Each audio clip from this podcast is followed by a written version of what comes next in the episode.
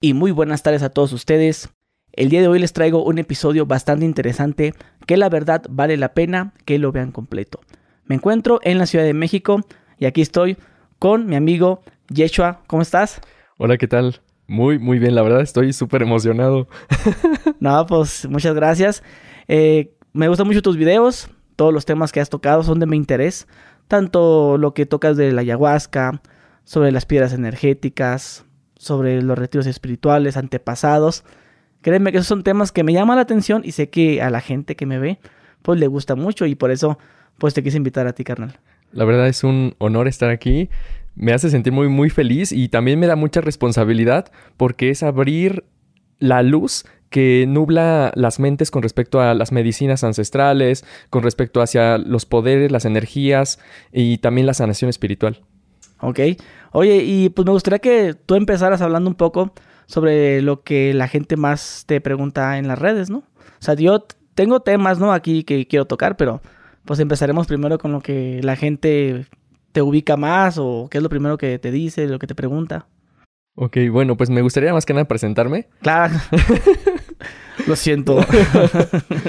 me llamo Yeshua, soy originario de Tula Hidalgo y pues en mi vida pasada fui ingeniero químico industrial. Lo digo vida pasada, en realidad fue en esta misma, pero fue hace pues ya siete años. Estudié ingeniería química industrial en el Poli, pero un día tomé ayahuasca y cambió completamente mi vida. A partir de ese momento, yo sentí tanto amor a través de esa experiencia que yo quería que todo el mundo supiera que eso existía. Más que nada, quería que supiera que que la gente supiera que Dios nos ama exactamente como somos, que no tiene ningún juicio contra nosotros, que los juicios están en nuestra mente y que Él es amor infinito y mucha gente necesita escucharlo.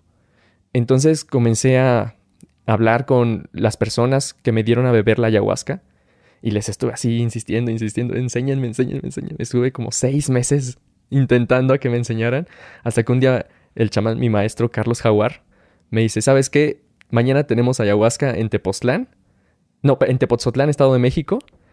Cáele. Si no le caes, ya no me vuelvas a escribir. Y yo dije, va, es mi única oportunidad. y a partir de ese momento comencé a, asistir a las ceremonias de ayahuasca con ellos como aprendiz.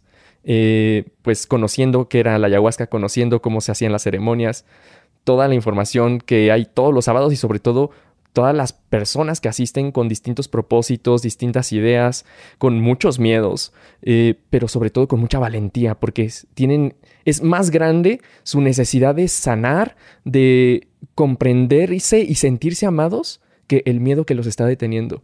Y eso me hace sentir la piel de gallina porque es ver el valor que tiene la humanidad y que estamos luchando constantemente por ser mejores personas. Y aun cuando a veces en el mundo vemos catástrofes y cosas que están, eh, que dices, es qué feo es lo que está pasando, todos los días habemos personas que realmente estamos tratando de dar lo mejor de nosotros y buscando ser nuestra mejor versión. Y pues ya, así comencé en este camino. Eso fue ya hace seis años. Y a partir de ese instante, todos los sábados he estado participando en las ceremonias de ayahuasca con, bueno, el grupo en el que estoy se llama Ayahuasca México Jaguar Negro. Y es mi familia espiritual. Ok, entonces supongo que eso es lo que más te preguntan. si lo vemos ahí, es que hace rato cuando empezamos, qué pena, perdón. Sí, empecé preguntando y luego, ay, pues hay que presentarnos. Y fíjate que es lo primero que hago siempre, pero bueno. Eh, supongo que eso es lo que más te pregunta la gente, las dudas, ¿no? La... Y de hecho te puedo decir que hasta yo tengo esas dudas. Que de hecho ya habíamos hablado. De hecho, pues eh, aquí el caballero pues me dio un masaje. ¿Cómo dijiste que era? Masaje de liberación emocional. Que la verdad estuvo, la verdad sí me funcionó y te lo dije. De hecho creo que hasta me quedé dormido, ¿no? sí. Eh, o sea, cuenta que entramos a un, tienes un lugar aquí cerca, aquí por el, este... El Ángel. El Ángel de la Independencia. Me invitó, fuimos, me dio un masaje con madre y me quedé dormido. Pero me quedé dormido cuando me pusiste boca arriba. Sí. Porque primero el masaje que me diste, pues acá todo el liberador de energía y todo acá, con su música, con sus inciensos, con los cantos que tú hacías. Pero al voltearme, no sé qué pasó, que me quedé dormido. O sea, no, sí recuerdo que me volteé, pero me quedé dormido. Sí, lo, yo le digo a las personas que ese masaje es como tomar ayahuasca, pero sin haberla bebido. Y es una experiencia de una hora. Entonces, entonces eh, tomar ayahuasca es como un masaje que yo doy, pero no tan intenso y sin los efectos del vómito y la diarrea. ok. bueno, Y pues me hiciste la invitación que estaremos, ahorita, bueno, más adelante hablamos de la invitación que me hiciste a, a una ceremonia de eso. Ya me lo han propuesto, lo he escuchado. He escuchado hablar que un mentado ayahuasca, no tengo ni la menor idea qué es, disculpa. DMT, que... ¿Cuál era el otro que habías mencionado, Edgar? La changa. La changa. Creo que esa es la primera pregunta que me hacen, ¿no? es que son cosas que, que, ya... Es que estás de acuerdo que estamos eh, ahorita en TikTok y todas esas...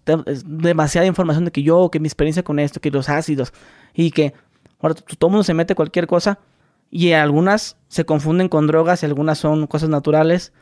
Y hay un mundo de cosas, ¿no? Que no quiero decir que se está poniendo de moda, pero parece que se está poniendo de moda porque mucha gente está, yo fui a esto, yo ya fui a la, ayahuasca y, mucha gente que se cree está experta en el tema, ¿no?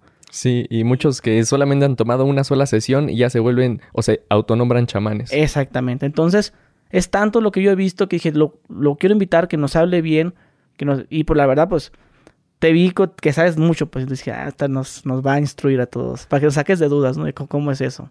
Y pues me gustaría que empezáramos ahora sí por ese tema. Claro que sí, muchas gracias. Sí, como dices, la pregunta básica es ¿qué es la ayahuasca? Y esa me la hacen porque pues han visto los cambios que he tenido en mi vida, de ingeniero químico a pues chamán. Y no me gusta tanto como autobautizarme chamán, pero ya la gente me reconoce así. Todavía hace tres años no, la gente me decía pues Yeshua. Pero recientemente ya todas las personas me han comenzado a llamar, oye chamán, oye, chamán, ¿qué, puedo hacer esto? Oye, voy a ir a la ayahuasca, ¿me puedes apoyar? Es... Y leyendo y también tomando el curso de chamanismo que da mi maestro Carlos Jaguar, el chamán no se puede autobautizar. La gente te nombra. Y en el momento que alguien comienza a reconocerte como chamán es que ganas el título. Entonces, si algo, alguien dice por sí solo es que yo soy chamán, pues ahí es como un poquito de farsa, ¿no? no es como un brujo. Mm, eh, pues es que son distintos. El tema el de la determinación chamán es como el hombre que tiene sabiduría. Así es. Ok. Y el hombre que también puede hablar con las energías, porque la misma sabiduría te da esa facilidad. Y el brujo, pues, aprende a direccionar las energías, pero más con un propósito ya intrínseco. Y el chamán comprende el propósito natural de las energías para poder ver si es viable su redireccionamiento o no. Y bueno, regresando al tema, ¿Qué es la ayahuasca? La ayahuasca es un brebaje líquido que solamente se da en la selva amazónica. Es un brebaje compuesto de dos plantas. Solamente dos plantas. Actualmente hay varios lugares que te dicen, no, es que le metimos otras sustancias y tres cosas, cuatro cosas, o te dan unas pastillas, no, nada que ver. La ayahuasca es líquida y está compuesta de dos plantas. Es una decocción, de hecho. Se ponen dos plantas en una olla como de tamales de este tamaño eh, a hervir por mucho tiempo.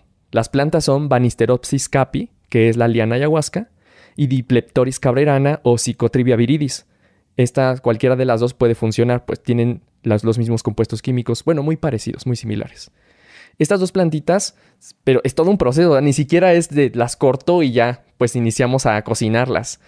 Tienen un ritual para hacerlo. Eh, originalmente y, por tradición chamánica de la selva, al menos de la región peruana, que es de donde nosotros traemos la medicina, el chamán para ir a cortar la medicina o la ayahuasca, tiene que dejar de tener relaciones sexuales por tres días antes, igual una dieta, eliminar sal, azúcar, refrescos, eh, pues todo, tratar de eliminar también emociones y pensamientos que están de baja vibración para poder ir a colectarla, hablar con el espíritu de la ayahuasca y decirle, ¿sabes qué? Madre, tierra, abuelita, tiene una energía de la abuela, y hablaremos después de eso. Te voy a cortar para que tu conocimiento sea transmitido a tantas personas que necesitan, que tienen dolencias en sus corazones y en sus espíritus, y te necesitan para que les redirecciones otra vez y les muestres que dentro de ellos está el amor que están buscando. Y entonces corta la liana, corta la chacruna. La chacruna son como unas hojitas de albahaca, así chiquitas. Y las, ya las transportan hacia donde se va a hacer la decocción. Entonces ahí ponen la leña, bueno, eh, donde yo voy todavía se hace con leña. Se ponen los, las charolas gigantes como de tamales, porque bueno, ya he estado en la selva amazónica. Entonces por eso les cuento exactamente como yo lo he visto. Y primero nos pusieron a machacar la liana. La liana son como unos trozos de unos tronquitos y hay que golpearlas con martillo para que se abran en fibras, en fibras. Y después la chacruna igual se despedazan las hojitas y se pone adentro de la charola perdón, de la olla, una cama de, de ayahuasca, una, una, cama de chacruna. Así una cama y una cama hasta que llega casi al, llenarse. Se pone agua hasta que se llena completamente. ¿Qué tipo de agua? Agua de, potable nada más. Y eh, se pone a hervir. Aquí lo interesante es que se pone a hervir, va desde 10, 15, 20 horas, dependiendo ahora sí de que la consistencia de que se vaya preparando la consistencia exacta. Porque no es líquida, pero no es así como demasiado espesa, es como una tole. Y mientras está pasando ese tiempo, el chamán o la persona, el cocinero le decimos nosotros, que es la persona que está preparando el brebaje, va y le mueve y de repente pues le sale del corazón eh, aventarse un cantito. Y ya le deposita, le va depositando a través del canto vibraciones a la ayahuasca mientras la está cocinando. El canto es súper importante en las experiencias de ayahuasca porque así se despierta la medicina. Entonces, parte de los cantos que él está depositando mientras está cocinando va a hacer que la ayahuasca despierte en las personas cuando la ingerieron. Y también la otra parte, cuando nosotros como eh, guías o chamanes estamos cantándoles en vivo para que esa medicina también se despierte. Y pues ya a veces llega el chamán, le contaron una noticia triste o algún problema y llega y aventa un canto de tristeza o a veces llega con una emoción muy grande de que le dijeron que eh, va a ser abuelo o que algo muy bueno pasó en su familia y llega y avienta un canto depositando toda esa vibración. Lo importante mucho es la energía y la vibración que uno está depositando durante la ceremonia. Eso va a hacer que la medicina pues tenga propiedades más intensas. También hablar de que existen distintos tipos de ayahuasca de liana dependiendo de la edad en la que se corte. Entonces no es lo mismo que corten la ayahuasca cuando tiene 5 años de crecimiento, cuando tiene 10, cuando tiene 20, cuando tiene 50 años de crecimiento. El tronco va engruesándose hasta que pues hay troncos de este tamaño de liana, es una liana de este tamaño. Normalmente la que nosotros trabajamos en Ayahuasca México Jaguar Negro es una de, eh, de 5 a 10 años. Y ese es un efecto fuerte que incluso muchas personas no aguantan y aún así hay personas que dicen, no, es que yo quiero la más fuerte, la ayahuasca negra o la ayahuasca dragón. Esas son ya para personas que han tomado muchas veces ayahuasca. Y para principiantes consideramos que la que traemos es demasiado fuerte incluso. En una escala de 0 a 10 en efectos, nosotros le damos un 7. Pero bueno, eso es también otro tema. Continuando con ese proceso de que es la ayahuasca, pues se, se enfría la bebida, se enfría el brebaje y lo traemos a México. Eh, no es ilegal, no es una droga, pasa por el aeropuerto. Incluso es muy curioso porque cuando traemos la ayahuasca, pues le pasan los hisopos para ver qué es, porque mucha gente en el aeropuerto dice, pues es que esto qué es, y necesito revisarla para que ver que no tenga ninguna sustancia ilegal le ponen los hisopos, nosotros con tranquilidad, pues no, no pasa es que si se pone de un color es droga, algo así, ¿no? Sí, así es. Y pues no, no, no arroja ningún tipo de químico que, que sea ilegal. Y pues ya, nos dejan pasarla sin ningún problema para poder hacer nuestras ceremonias. ¿Y les preguntan para qué es? No, realmente a la gente, como no le interesa, en el aeropuerto nada más es si tiene algo peligroso, sí, no, apásele. Ok, entonces eso es la ayahuasca. Sí, así es. Ok, pero dices tú que es como un atole. O sea, como ¿qué color vendría eh, teniendo? Eh, es como madera, color madera. Madera, como si fuera... Pues como el color del mueble prácticamente. Pero como atole. Sí, es, espesa. Y incluso a veces trae grumos. Como cajeta. Eh, no, no tan... Nutella. No tan espesa. No, es un poco más líquida todavía. Sí, sí, es como atole, atole. Entonces, como el atole que venden aquí en los puestecitos. En el metro. Ajá, sí, solo que sí es espeso. Y a veces trae grumos. Entonces trae los grumos de, pues, la, eh, los trocitos de la liana que no se molieron bien. Y a masticarlos. Eh, pues no, no sé, se siente, es, híjole. Ya, la vas a probar, ya la vas a probar. Ay, güey, ya me estoy embarcando aquí. Oye, pero tiene, tiene un, como un sabor así. Se dice que la ayahuasca tiene los cinco sabores. Agrio, salado, dulce, em, amargo y umami. Ok, una ceremonia por una persona que es la primera vez, eh, ¿cuántos mililitros le dan? Bueno, eso ya entraríamos en el proceso de cómo llevamos nosotros la ceremonia, porque cada grupo la lleva distinto. Nosotros tratamos de hacerla, como te decía, de acuerdo a la tradición chamánica amazónica peruana.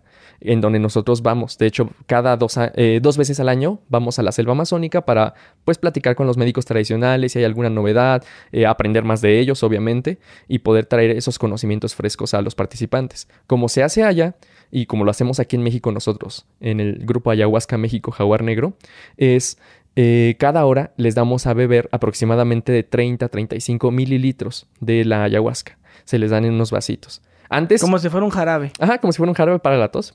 Así. Antes eh, usábamos el mismo vasito porque era un vasito hecho con, eh, con árbol de ceiba. Y pues era la tradición original de decir la energía de tantas personas que han tomado ayahuasca en este mismo vasito. Pero cuando apareció la pandemia, pues ya tuvimos que suspender el vasito. No, buena idea eso.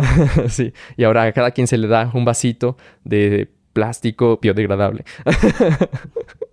y eh, se les ponen los 30 35 mililitros.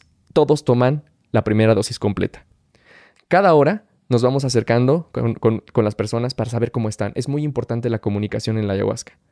Y al aun cuando algunas personas te dicen, no, es que no siento nada, todo estoy bien, nosotros ya conocemos el efecto de la medicina en los cuerpos. Entonces ya vemos, ah, esa persona ya está entrando en el efecto de la medicina, pero no se ha dado cuenta. Entonces nos piden más ayahuasca y le decimos, sabes que te vamos a dar la mitad porque ya está el efecto empezando. Y como hay personas, muchos, la mayoría son principiantes de tomar ayahuasca, pues no queremos que tengan una experiencia demasiado fuerte que después lo sobrepase y que entonces a la mitad de la noche digan, ay, ya no quiero, por favor, ya quiero que me saquen esto, porque llega a pasar. Eh, la ayahuasca es como si te metieran, te conectaran a la electricidad y comenzaran a llenar tu cuerpo de energía, energía, energía y de repente ya llegas al 100%, pero ¿qué crees que tomaste más? Entonces vamos al 150, al 200%, al 300%. ¿De sobrecarga? Sí, y llega un momento en que la gente dice, ay, ya por favor, ya no aguanto, ya es mucha energía, no sé qué hacer, no sé cómo direccionarla. Y ahí es donde aparecemos los guías o chamanes que sabemos direccionar las energías y les enseñamos a las personas a hacerlo. Digo, cada persona va a tomar lo que tenga que tomar.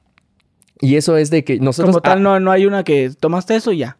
Sí. Debe, debe de ser, como dices tú, a tantearle el agua, ¿no? Es que el cuerpo es bien sabio. El cuerpo sabe lo que hace y la misma ayahuasca sabe lo que hace.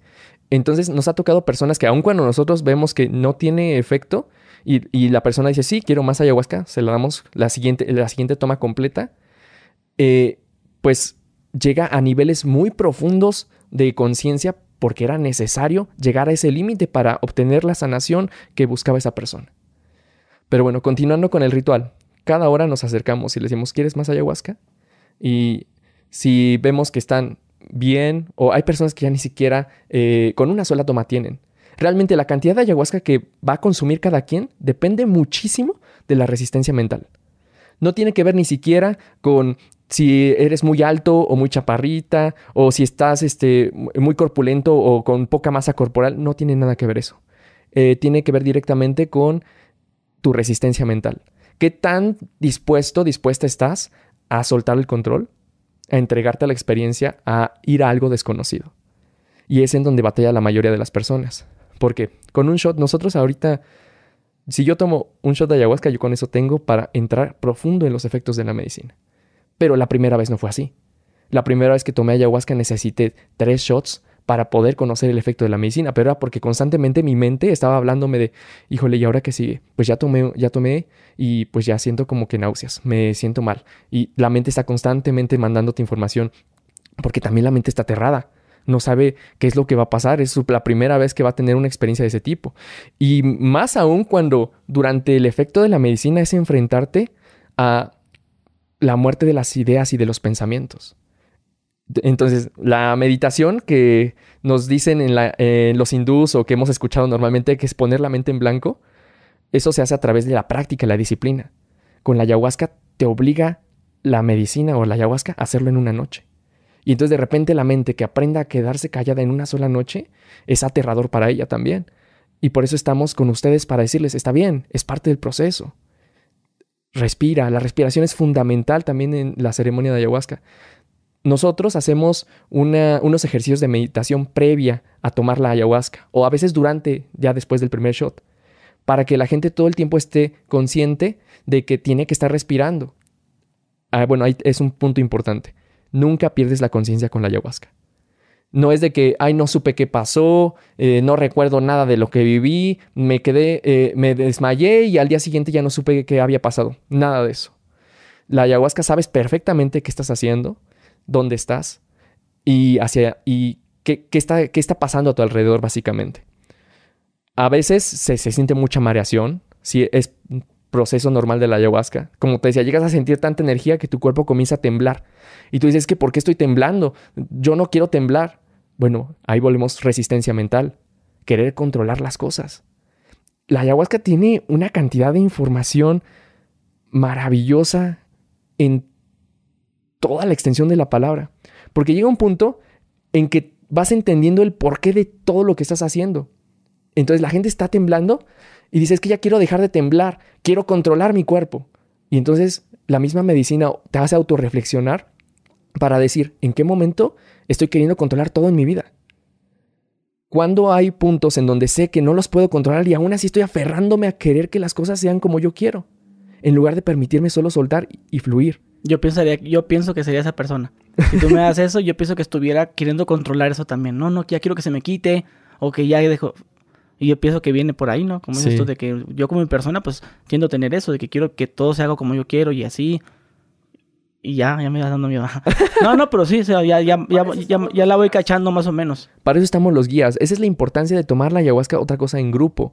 Me han escrito muchos en, en TikTok. Es que yo quiero comprar ayahuasca, ¿dónde la venden? Y yo así, ay, Dios mío. Es que de verdad no te lo recomiendo. Ya lo intenté una vez. Yo he tomado ayahuasca muchas veces. Yo creo que más de 200 veces. Y como a las... ¿Cuándo fue tu última vez? Eh, hace 15 días. Pero también no tomo todos los sábados. Y, yo no tomo porque diga, ay, voy a tomar ayahuasca. Y, ay, sí, qué rico, vamos a tomar ayahuasca. No, yo tomo porque soy guía y, y me ayuda la medicina a ver las energías. Esa es otra. Eh, yo ya como guía de la ayahuasca sé eh, usar esa energía que me da la ayahuasca para ayudar a otras personas. Y a, y hay otras personas que simplemente no pueden, que toman la medicina y se quedan tirados en el piso porque te tira a veces. Pero bueno, eso es parte también del proceso de, aprender a manejar las energías. Pero el punto de hacer una ceremonia, o sea, de que yo quiera ir a hacer eso, ¿es retiro espiritual o ceremonia? ¿Cómo se le dice? Pues realmente también ya estamos queriendo quitar la palabra ceremonia. Eh, es un retiro espiritual. Ajá o una sesión, le llamamos ya sesión de ayahuasca. Eh, se llama ceremonia porque pues tiene un protocolo, un procedimiento eh, y se trata de hacer de acuerdo a la enseñanza de la tradición amazónica pero también estamos mezclando ya ahorita muchísima información eh, de los medios, de personas de todas las religiones que quieren venir a tomar ayahuasca. Le hemos dado ayahuasca a santeros, a, agnósticos, a ateos, a cristianos, a súper religiosos, budistas. Tuvimos una vez un chico que estuvo meditando en el Tíbet y vino a tomar ayahuasca con nosotros y dijo, wow, esto es maravilloso. Sí, sí es maravilloso. sí. Es que lo, lo, escucho de mucha gente. Mi experiencia, bueno, está como lo que dijimos, ¿no? En TikTok, eh, Story Time, de la primera vez que tomé esto. Y todos llegan a la misma conclusión. Después de hacer eso, supe quién era. O pude sanar ciertas cosas que tenía con mi papá. O pude hacer ciertas cosas. Es para eso. Sí. Bueno, eh, hablamos de que hay varios caminos para tomar ayahuasca. El primero son las personas que la toman porque necesitan sanar algo en su interior, ya sea ansiedad, depresión o algún trauma que tengan que pues actualmente no les deja estar en tranquilidad, no les deja reconocerse en la calma que debería ser su estado natural. ¿Nos puedes poner un ejemplo de alguien? ¿Algún eh, paciente? Sí, eh, había una chica que sufrió abuso sexual cuando era niña y pues todo ese tiempo tenía ese miedo y ese resentimiento hacia los hombres y comenzó a tratarse con antidepresivos y fármacos para estar relajada porque todo el tiempo era tener es como esa paranoia de decir es que me están viendo, es que me van a acosar, me van a hacer daño, no quería salir ni a la calle ni nada. Para tomar ayahuasca es importante saber que tienes que suspender todos los medicamentos psiquiátricos, tanto de ansiedad, depresión, todos, por mínimo 15 días, dependiendo de qué tanto tiempo tengas consumiéndolos. Dejar eso y también lo que dices tú de dejarlos este, comer comida chatarra y todo eso. Pues eh, hay que hacer una dieta, una dieta básicamente que puede ir de lo mínimo siete días Y obviamente la gente que ya se prepara mucho porque quiere ir a un trabajo muy fuerte, pues se avienta 15, 20 días de preparación. Los 7 días son como los obligatorios. Y pues rápidamente les hablo de la preparación. Es no consumir carne, eh, de preferencia ni siquiera pescado ni pollo, pero si no te puedes aguantar las ganas de comer carne, pues solamente quita las, las carnes rojas. No se trata de que se vuelva un sufrimiento, eso también. La ayahuasca desde ahí ya está trabajando contigo. En el momento que dices yo quiero tomar ayahuasca, ya inicia el proceso de trabajo, porque sabes que vas a iniciar una dieta y te vas a preguntar, ¿puedo hacer esta dieta? ¿O, qué tanto estoy dando mi poder, mi voluntad a todas esas cosas que tengo que suspender? Porque hay gente que me dice que yo no puedo dejar la carne por, ni por un día. Y así, ¿cómo no puedes dejar de comer carne por un día? Entonces, ¿por qué le estás dando tanto poder a la carne, no? ¿Por qué has cedido tanto tu energía a eso? Desde ahí la ayahuasca ya te comienza a trabajar contigo. Hay otras personas que dicen, hay que tener abstinencia sexual por siete días. Dicen, no manches, yo no voy a tomar ayahuasca. Yo, me encanta coger diario. y pues sí, está rico, ¿no? Pero ¿en qué momento se está volviendo una adicción que no puedes dejarlo por siete días? Son siete días solamente. ¿En cuántos años de vida que vas a tener? Es una preparación mental de voluntad. Entonces, no tener relaciones sexuales, no consumir alcohol, no comer carne, eh, tratar de bajar el consumo de sal y de azúcar, em, hacer ejercicio, tomar agua, mucha agua, comenzar a observar tus pensamientos y tus emociones. Eh, eso es, yo creo que lo más difícil, no estamos acostumbrados a hacerlo, a cacharnos a nosotros mismos en estoy enojado. Entonces voy a respirar y voy a calmar mi enojo. O estoy emputadísimo, ¿no? Y a veces sí, te da, sí, lo sabes y dices, sé que estoy, que me lleva la chingada. Pero me vale madres, voy a seguir así enojado. Porque es que esta persona me hizo daño y yo tengo... Y de repente te vas autoobservando y dices, realmente vale la pena estar en este proceso. Comenzar a respirar y aprender a soltar con la respiración, que es lo que les enseño en el masaje. Pero eso me lo enseñó la ayahuasca a mí y es lo que la gente aprende con la ayahuasca. La ayahuasca te va a llevar a tus límites. Que puedas reconocer que un pasito más para allá y te desbordas. Entonces aprender a detenerte antes de dar ese paso. Oye, y la gente cuando entra con esos traumas, ¿el efecto es instantáneo desde el momento que tomas eso? ¿O es a las varias sesiones? Ok, esa es otra. Nosotros les comenzamos a dar cada hora un show de ayahuasca. Y hay personas que vienen como con esa libertad de la mente de decir, venga, lo que sea. Si me tengo que morir ahorita en este momento, me voy a morir.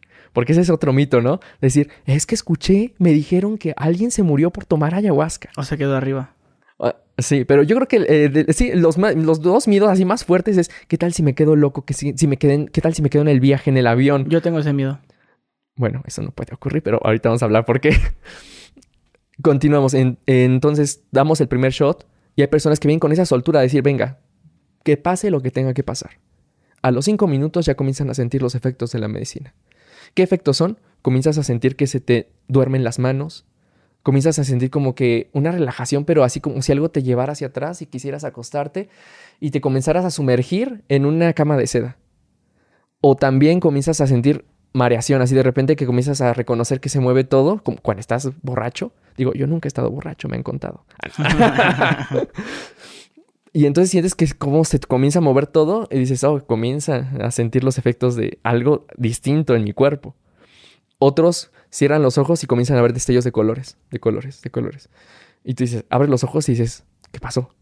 O, y cierras otra vez los ojos y sientes como si tuvieras una lámpara que alguien te estuviera lampareando así directamente. Abres los ojos y está completamente oscuro. Y dices, ¿qué pasó? ¿Qué está pasando? Por eso viene mucha gente con miedo a, en su primera etapa de ayahuasca, porque comienzan a experimentar cosas que no habían experimentado nunca. Desde la gente me ha dicho, oye, es que estoy, estoy viendo luces, pero abro los ojos y no hay luces. Bueno, es que estás viendo las luces de tu interior. ¿Alguna vez habías cerrado los ojos y volteado a ver hacia adentro de ti? Es lo que se hace con la meditación también. Aprender a ver qué hay adentro de uno. Y eso no lo queremos hacer porque cerramos los ojos y de inicio que vemos negro. Y dices, ¿quién sabe qué hay ahí adentro, no? Y es como entras, abres la puerta de un cuarto, de una bodega que está completamente oscura, y dices, ay, no quiero entrar porque quién sabe qué hay adentro. Y es exactamente lo mismo meditar y tomar ayahuasca cerrar los ojos y comenzar a ver qué hay hacia adentro de ti. Y la ayahuasca es como una lamparita, una linterna que agarras y comienzas a mover y vas pasando a esa bodega y de repente ves una figura y te asustas y la, le enfocas bien y dices, ay, es un muñeco de peluche. Es un muñeco de peluche de cuando yo tenía cinco años. Y entonces la misma ayahuasca te comienza a llevar hacia atrás para que comiences a reconocer tanto cosas maravillosas que se te habían olvidado de tu vida, como cosas dolorosas, traumas, eh, conflictos que has tenido en tu vida pasada y que tal vez los habías borrado, pero que ahora son necesarios que los recuerdes porque tienes las herramientas necesarias para poder sanarlos. La ayahuasca es la energía de una abuela. Entonces, esa lámpara que te está alumbrando todo, te está sosteniendo la mano una abuela. Una mujer que es súper amorosa. Y eso, todos los que tomamos ayahuasca hemos coincidido. De repente, algunos no la ven, algunos sí la ven. Algunos solo se siente. O sea, es, es una energía, un calor, un amor que dices, eso solamente lo he sentido cuando me ha abrazado alguien que amo mucho, una mujer que amo mucho, mi mamá o mi abuela. Entonces esa calma que te da, eh, que te abrace tu mamá y que te diga aquí estoy, o tu abuela que te diga ven, no le hagas caso a tus papás. Esa tranquilidad la sientes cuando comienzas a permitirte dejar fluir con la ayahuasca.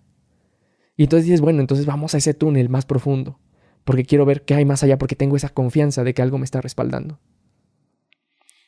Y continúa el proceso de sanación. ¿no? Eh, bueno, pasamos cinco minutos, hay personas que a los cinco minutos comienzan los efectos y comienzan a sentir ese hormigueo y, y, nos dicen, es que comienzo a sentir cosas raras. Bueno, permítete sentirlas. Estamos aquí para cuidarte. Tenemos años haciendo esto. Mi maestro tiene 15 años dando ayahuasca. Yo tengo 6 años dando ayahuasca todos los sábados. Todos los sábados atendemos de 20 a 50 personas todos los sábados. Entonces tenemos el conocimiento suficiente y hemos visto todo lo que puede pasar en la ayahuasca. Y en todos esos años nunca hemos tenido ni un muerto ni un loco. Entonces nada más para eso. Continuamos. Ah, ya, me, voy bajando, me voy bajando, porque sí la pienso, la verdad. Entonces continuamos con, eh, con el proceso de la ceremonia. Al cabo de una hora, vamos con las personas y les decimos, oye, ¿cómo te sientes? Les tocamos siempre los pies o la cabeza. Nunca intervenimos en partes internas. También respetamos mucho eso de la sexualidad. ¿Cómo te sientes? Y, es muy, muy curioso el efecto de la ayahuasca, porque nosotros ya lo, lo conocemos, ¿no? Pero hay personas que nos dicen, pues es que no siento nada. Pero así, así con la voz súper bajita y pues todo el ruido de afuera y yo creo que la ayahuasca no es para mí. No me va a hacer efecto. Y ya sabemos que ya está empezando, pero él no se ha dado cuenta. Entonces, ah, te vamos a dar medio, vasito más. Ah, bueno, y ya. Otras personas que eh, nosotros lo hacemos en la noche. Esa es otra cosa, que hay personas que les gusta hacer la ayahuasca de día, pero lo correcto es hacerlo de noche. Por que despierta mucho más sensibilidad, el tercer ojo se activa, puedes tener mayor visualización de las cosas. La experiencia es más intensa. Y eh, entonces empezamos toda la noche. Hay que llevar sleeping, cobijas, abrigarse muy bien, porque la ayahuasca saca el frío del alma. Eso es algo también importante, porque hay personas que dicen, no, es que comienzo, estoy temblando y tengo un, chingo de frío, o sea, un frío que nunca había experimentado. Y pues sí, trata de abrigarte lo más que puedas, pero el frío no se te va a quitar. Son tus células que se están sacudiendo. O sea, se están exprimiendo realmente y te están haciendo temblar para poder extraer hasta la última gota de miedo, de ansiedad, de culpa, de sufrimiento. Que realmente te renueves. Pero pues sí, se siente esa exprimida. Y continúa el proceso. Entonces hay personas que se meten en su sleeping completamente y les pasamos, les mueven los piecitos, segunda toma y así nada sacan la mano y te la hacen así. Ah, bueno, ya están trabajando. O sea que ahí adentro del sleeping ellos, ellos tienen un mundo adentro. Ellos, en, sean los ojos, están viendo algo. Sí, pues es que es lo que te decía. Es el momento en que si, si nosotros cerramos ahorita los ojos, veo negro de inicio. Pero entre más tiempo pase con los ojos cerrados, comienzo a ver de repente colores y de repente vienen pensamientos y de repente comienzo a tener un tipo de sueño que es consciente. Pero eso ya es con la práctica de la meditación. La ayahuasca nos lleva a eso sin necesidad de saber meditar. Y pues bueno, la gente está en su sleeping con los ojos cerrados y está teniendo esa experiencia, comienza a ver colores, formas, figuras, y de repente viene el recuerdo de la infancia, viene el recuerdo de la mamá, del papá, y comienza a, moverse la energía. Ya casos más profundos, eh, personas llegan a ir a vidas pasadas, comienzan a recordar el futuro, pueden hablar con extraterrestres. Pero esos son temas como, pues, más intensos. Continuando el proceso, ¿no? Seguimos igual, segunda toma con la gente, pasamos a decirles cosas. Y hay personas que vemos que ya están bailando, que están moviéndose, que están respirando con muchísima eh, expresión. Sabemos, ya están en efecto de la medicina. De todas maneras, les decimos, ¿quieres más? Porque hay personas que ya han tomado muchas veces ayahuasca con nosotros. Tenemos personas que han tomado 20, 30 veces y sabemos que ya conocen bien los efectos de la medicina, entonces les decimos que aun cuando ya están con los efectos fuertísimos, ¿quieres más? Porque ya se conocen. Y dicen, sí, sí, quiero más. Y entonces se, se permiten ellos mismos ir más profundo en su propia experiencia. Y hay otras personas que son primerizos, que ya cuando los vemos en un proceso, que están ya eh, reconociendo los efectos, ya no les ofrecemos, porque ya pues damos a, a conocer que en su primera experiencia pues no se trata de que vayan directamente a los mundos infierno, que conozcan el amor, que se reconozcan y se aprendan a saberse en su interior. Órale. Oye, entonces, hacen la ceremonia y la persona que viene llorando, así, no, es que yo sufro depresión o tengo problemas, hacen su primera ceremonia, pasa todo eso, el efecto Dices tú, una vez mencionaste que el efecto de la ayahuasca dura alrededor de 40 minutos, ¿no? Mm, no. ¿No? ¿No mencionaste tú? ¿Dónde lo vi? No. Bueno, entonces déjame preguntarte cuánto dura el, sí, cuánto dura depende de cuánta ayahuasca tomes. Normalmente va de las 4 horas a las 12 horas. O sea que las 12 horas así yo. Sí, toda la noche, es toda la noche. O sea, es o sea, y, si, y si te topa, por ejemplo, yo, que me pongo a decir en plan, ya quiero que se me quite, ya, ya. Pero, o sea, ¿hay alguna forma de que frenemos eso o me tengo que aguantar las 12 horas? No, para eso estamos los guías.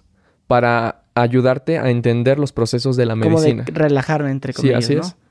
Entonces, pues sí, estamos contigo de qué es lo que sientes, porque ya quieres que se acabe. No, es que, es que hay gente que realmente le sobrepasa tanto el efecto de la medicina que ni siquiera puede articular palabras, pero no es porque haya perdido la conciencia, es porque eh, tiene tanto que decir al mismo tiempo pues que al final no dice nada, que son ah, tranquilo, hermano, respira. Aquí Supongo que es algo así como, es que yo, yo le dije a ella que no. ¿Qué está diciendo este vato? Sí, exactamente, de esa forma. Pero son muy pocos los casos. Realmente... un caso normal, ¿cómo sería? Un caso normal, la, la persona toma un, dos shots de ayahuasca y está acostada toda la noche y de repente se escucha que llora y de repente se escucha que ríe y, ya. O sea, que está en su viaje, pues. No, le, no nos gusta llamarle viaje. Esa es otra cosa, ¿no? Nos gusta llamar experiencia. Ok, eso es como, o sea, el término viaje es como de una forma como si fuera como droga, pues marihuana, como algo así. Es que realmente. no marihuana, ¿por qué, otro, tipo de droga. Bueno, yo te preguntaré, ¿por qué le llaman viaje? Por la jerga mexicana. Por ejemplo, si tú estás, si yo me topo un güey que está y me dijo esto, yo, ¿qué trae este vato? Anda, anda en un viaje, ¿verdad? Entonces anda, anda en otro mundo, pues anda en otra cosa que no, no es esta realidad. Entonces, tal vez puedes, puede escuchar como, tal vez por el término que lo usan mucho en las drogas, cuando vemos un loquito que se drogó mucho por, por ice o por otra droga que sea la que se inyectan, sí. que lo vemos en la calle acá bailando. ¿Este vato anda en un viaje? Sí. Entonces yo creo que el término lo usan así, que a lo mejor a ustedes les hace ruido decirlo viaje. No, no es un viaje, o sea, es una experiencia. Pero pues sí, sí, ya, te la cacho. Creo que desde ahí iniciamos a modificar las estructuras de la conciencia. Porque precisamente tenemos adoctrinados que en cuanto alguien dice viaje, pues seguro se quedó loco, o es una mala experiencia, o se drogó. Y la ayahuasca no es ninguna de las tres. Eh, decimos que es una experiencia porque te va a aperturar tu conciencia. Va a haber un proceso de transformación evolutivo en la conciencia. Y eso lo hace completamente distinto. Entonces no vas a ir a ningún lado porque ese es otro punto importante, ¿no? Tomas ayahuasca y le decía, no pierdes la conciencia. Entonces de repente cierras los ojos y comienzas a ver colores y comienzas a ver formas y de repente sientes que no estás en, el lugar que, donde originalmente estás tomando la, la ayahuasca. Pero si alguien te mueve, tú abres los ojos y dices, ay, aquí estoy. Entonces no pierdes la conciencia en ningún momento. Incluso algún sonido fuerte de que alguien se ría o alguien grite, dices, ¿qué pasó? Y, ah, pues estoy tomando ayahuasca. Pero lo que pasa es que comenzamos a tener tanta introspección hacia nosotros mismos que pues los sonidos del exterior se nublan. Es como cuando te pones un estetoscopio para escuchar tu corazón. Si te pones el estetoscopio y pones a escucharte tu corazón, el exterior deja de escucharse. Pero estás tan sumergido en tu interior que comienzas a reconocer tus latidos, cómo fluye tu sangre, cómo respiran tus pulmones. Es exactamente con la ayahuasca, pero ahora con los ojos. Entonces, en lugar de estar viendo qué está pasando en el exterior, estás viendo qué está pasando en tu interior. Y estás tan sumergido en ese interior, en ese mundo tan maravilloso que está dentro de ti, que no te. que pierdes la atención del exterior. Entonces, de repente dices, wow, es que yo estaba en un campo de flores y veía cómo crecían las flores y florecían diamantes, rubíes y eran unas cosas preciosas con los sonidos. Y me movieron y pues ya estoy aquí otra vez. Me sacaron de mi experiencia. Es como te despertaron del sueño, por así decirlo, ¿no? Sí. Ahora sí que, como dices tú, ese güey, ¿qué pasó? Ah, sí, ¿no? Y ya se siguen en lo que estaban, pues estaban muy entrados y supongo que es algo, pues, como dices tú, agradable, que se imaginan haciendo algo. Es como los sueños, ¿no? Un sueño, siempre sueñas, es que soñaba que, porque todos los sueños hasta cierto punto son ridículos, que los cuentas, no, es que soñé que que tú te cortaste un brazo y me lo dabas. O sea, cosas así, ¿sabes cómo? O sea, sí, sí, sí. Y, so, y soñé que, que, salí y un camión me atropelló, pero me llevaron al hospital, pero después me vi que me atropellaron otra vez. Que bueno, ese es otro tema completamente interesante, ¿no? Sí. Hablar de los tipos de sueños. Está el sueño lúcido, el sueño consciente, el viaje astral y el sueño inconsciente. Y hay sueños que dices, pues no tienen ningún significado y pues no le entiendo nada a lo que está pasando. Una de dos. Supongo que algo sí sería con el... Con la ayahuasca. Con la ayahuasca, ¿no? Sí, pero acá estás consciente y vas a recordar todo. No es, en el sueño de repente dices, es que como que no me acuerdo bien qué pasó, o sea, como que tengo, sí que soñé algo. Con la ayahuasca dices, ah, sí sé que soñé, pero estoy, es tanta la información que recibí que estoy procesándolo, entonces estoy que te acuerdas a los días. Sí. A los días te vas acordando, ah, y sabes qué me acordé, eso también. Exactamente así. Vas entendiendo después de tomar ayahuasca. Siempre yo les digo a las personas que toman ayahuasca al día siguiente tenemos una plática. Y yo les digo, la ayahuasca no es una varita mágica. No es de que, ay, tomé ayahuasca y ya cambió mi vida, ya se transformó todo, ya hubo el cambio. A eso me refiero. Se terminan las 11 horas, eh, supongo que hay un, algo que se te va bajando, se te va bajando hasta que de repente, ya por más que cierres los ojos, ya, ya no sigues viendo nada. Es que ya, entras a conciencia, ya, ya se me ya se me bajó. Así es. Por así decirlo. Sí, sí, sí. Y luego, órale, pues, estuvo con madre o no sé qué, cuál sea la reacción de la persona. Pero definitivamente en esa sesión no es como que ya, la varita mágica. No. Tiene que ser varias sesiones. O sea, es una pre-plática, ceremonia, post-plática. Así es. Y ese es el conjunto de, la ceremonia. Platicar tus cosas, tu la vida y todo. Eh, la ceremonia, eso que tú me dices. Y al final, la reflexión de todo lo que La reflexión de la interpretación más que nada, porque también eh, hay muchos juicios acerca de lo que uno ve en la ayahuasca. Eh, hacerles entender a las personas que la ayahuasca no es un oráculo. Hay, hay gente que dice, no, es que yo quiero tomar ayahuasca porque quiero ver el futuro. y, y la ayahuasca no es un oráculo como tal, porque incluso durante la ayahuasca nos han tocado personas que dicen, es que vi, estoy viendo que mi mamá se está muriendo ahorita y necesito ir con ella, necesito ir en este momento, hablarle y, atenderla, necesito llevarla al hospital. Acabo de ver que la, atropellaron. Y entonces la gente comienza pues a sentirse muy agobiada por esos procesos que está viendo en su mente. Pero nosotros los apoyamos nuevamente. Tomar ayahuasca solo es un, es un acto demasiado inadecuado. Se tiene que hacer con un apoyo, una red de apoyo. Porque entonces ahí entramos nosotros y les que ya conocemos el trabajo de la ayahuasca, sus conocimientos, le decimos, eso no está pasando en este momento. Te está mostrando que puede llegar a pasar. Es una probabilidad que llegue a pasar. Y entonces te está permitiendo que valores qué es lo que estás haciendo. Entonces, ¿por qué quieres ir a llorarle ahorita a tu madre cuando te la pasas peleando con ella? Cuando te la pasas ignorándola. Entonces, la ayahuasca es una herramienta de elección, ¿Qué estoy eligiendo todos los días? Te decía, no es una varita mágica, pero te abre la conciencia muy cañonamente. Llega un momento en que después de tomar ayahuasca en la semana, se manifiesta siempre, comienzas a hacer tus actividades diarias y vas a tomar una decisión y te detienes. Dices, ¿por qué estoy tomando esto? ¿Por qué lo estoy eligiendo otra vez? Si ya conozco el daño que me genera, ¿por qué lo estoy eligiendo otra vez? Y entonces ya de tu libre albedrío vas a decir, ah, no, sí me vale madres, quiero seguir eligiendo esa toxicidad porque todavía necesito aprender más. O decir, he aprendido lo suficiente, no quiero hacerme más daño. Se podría decir que es una forma como de hasta de madurar. Sí, así es. La gente que va a esos retiros ¿en qué rango de edades están? Varía muchísimo. Nosotros, por cuestiones de legales y todo eso, eh, solamente permitimos mayores de 18 años. Pero la edad más grande, mm, no hay límite. Ha venido a tomar ayahuasca. Pues, hace 15 días tomó dos abuelitas, una de 86 años y la otra de 89 años. Y yo creo que 89 años ha sido la persona más grande que ha tomado ayahuasca con nosotros. Y sin problemas. Terminaron muy contentas. De hecho, hay una foto de ellas ahí en Facebook, en nuestra página. Ok, y haces la, ceremonia, todo, ¿no? ¿Y al cuánto tiempo normalmente la gente vuelve?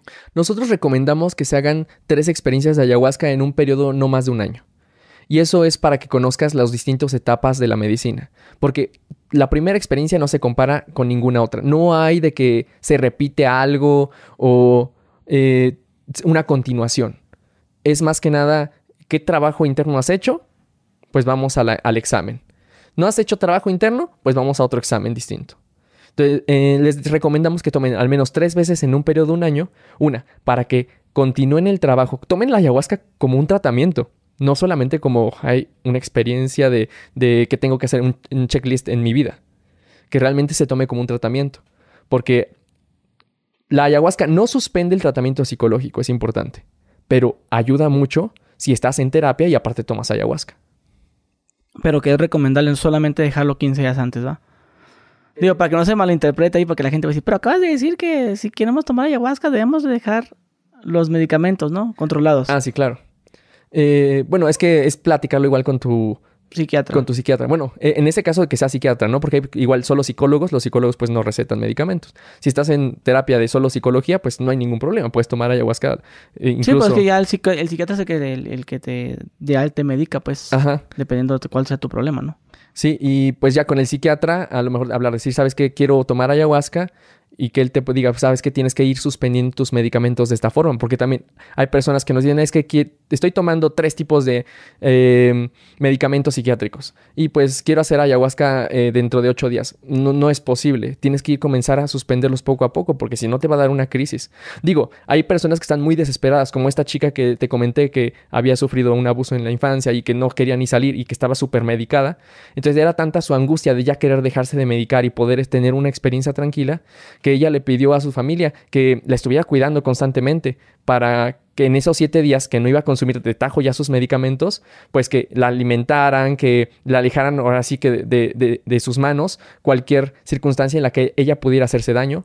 Tomó ayahuasca con nosotros, le fue increíblemente bien y nos, nos comentó un mes después que había de los tres medicamentos que tomaba, ya solo tomaba uno y ya se sentía con seguridad para estar en la calle sin ningún complejo. ¿Y los psiquiatras ah, sí aprueban eso, por así decirlo? No todos. De hecho. Y hay pues unos antorrones, no, son no así. No, hay, muchos que, que, hablan desde la ignorancia, ¿no? Que dicen, no, es que eh, eso es muy peligroso. Y acaba de salir un programa en, en la radio, que no voy a decir qué programa es, pero dijeron, no, es que el ayahuasca es un viaje sin retorno. y nosotros, ay. ¿Y yo?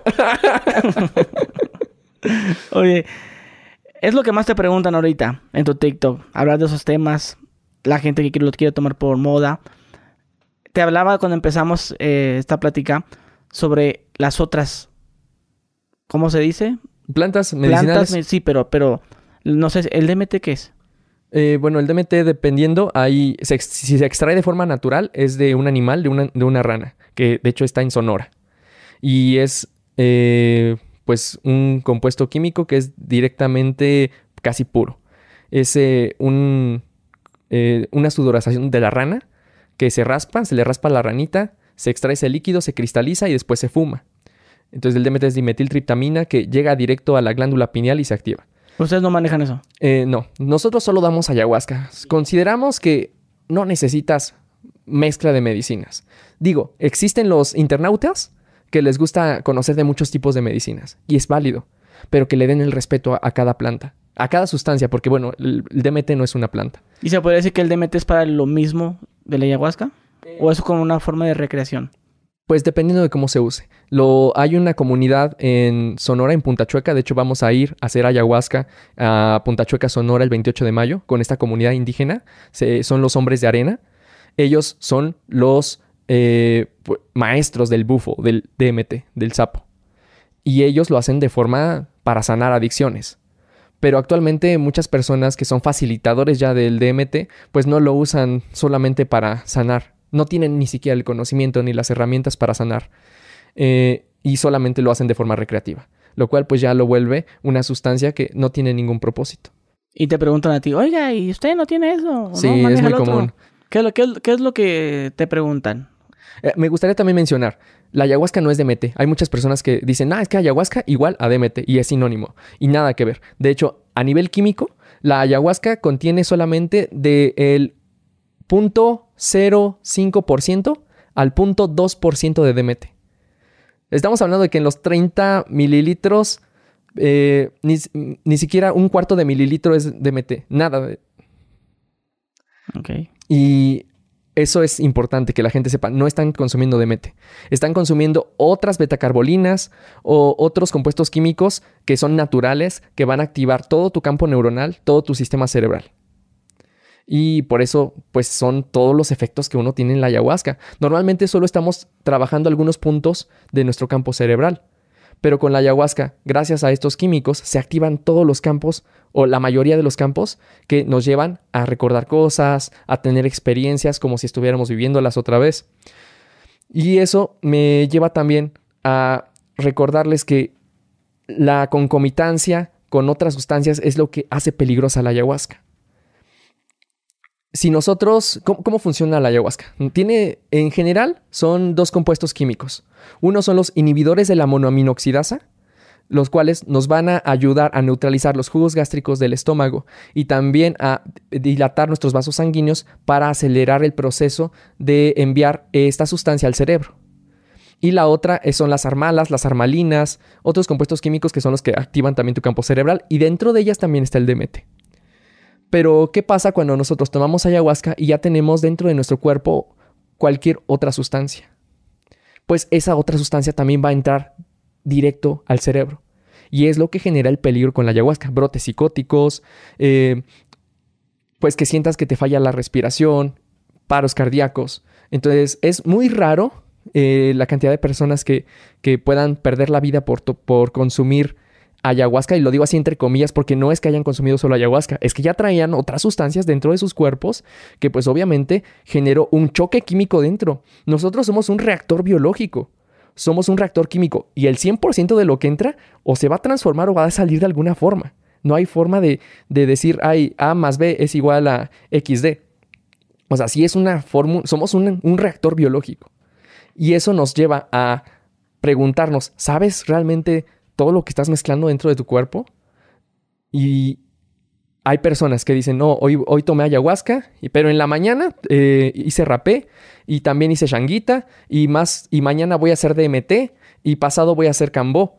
Entonces de repente dentro de su cuerpo tienen tantos químicos que comienzan a interaccionar entre ellos y es lo que genera pues eh, algún tipo de sobredosis, por así, decirlo. Pues no sobredosis, pero ya un daño mental o daño orgánico. Ok todo lo que mencionaste ahorita, que el chango y... Bueno, chango, no sé, eso es un santo de la santería. ¿Cómo dijiste ahorita? Changuita. Changuita. sí, chango es de la santería, ¿no? Sí, así es. ok, todo eso es, son plantas medicinales, así.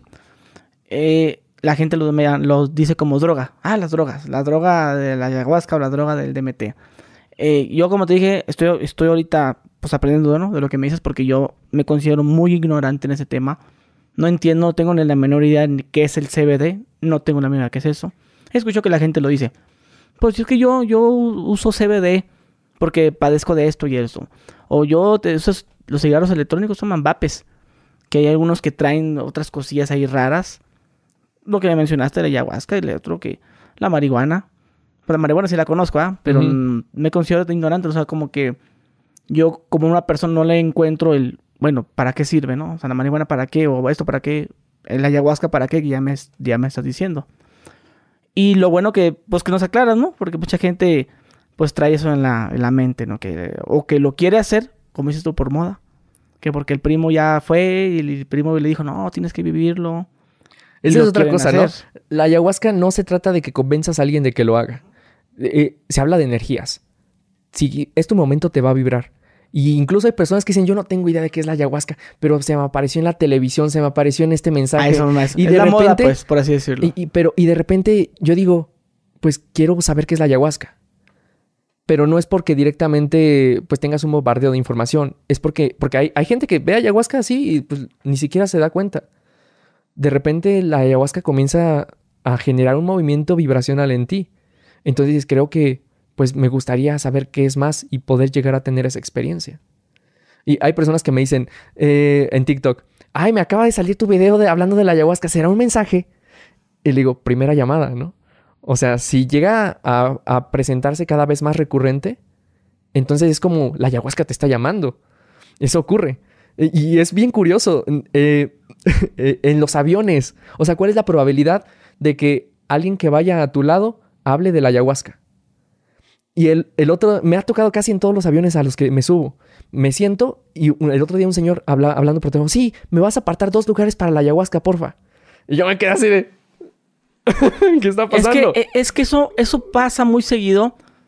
Mucha gente dice que el teléfono me escucha y, que porque se ponen a buscar algo y de repente eh, buscan un anillo, ¿no? Y le sale publicidad de anillos. Pero es que eso en, en, la, en la vida real pasa también pasaba de que yo me quiero comprar un carro, esta camioneta que me quiero comprar, pues yo la quiero. Y se la vi un amigo y me, gustó su, camioneta. Sí. De repente empiezo a ver esa camioneta en todas partes. Y eso pasa. Sí. La veo, la veo acá, la veo allá.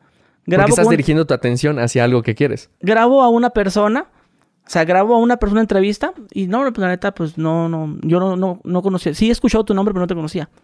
Y después de la de que grabamos, güey, no me deja de salir tu, tu, tu contenido. Entonces, es, un tema, como dices tú, de que le pones más atención a eso. Ya estaba la publicidad allí. O sea, sí, sí existe el mito que el teléfono te escucha y todo. Y no digo que sea mentira. Pero, ¿cómo, o sea, cómo pasa lo del carro?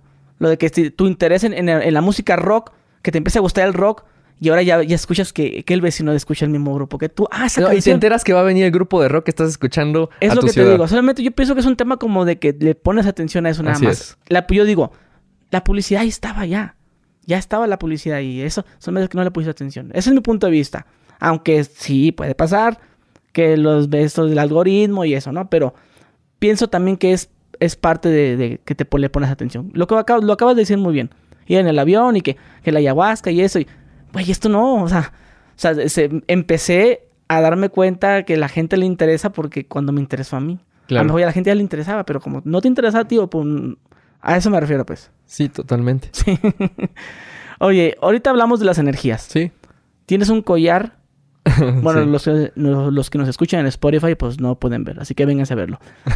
Tienes un collar eh, que es.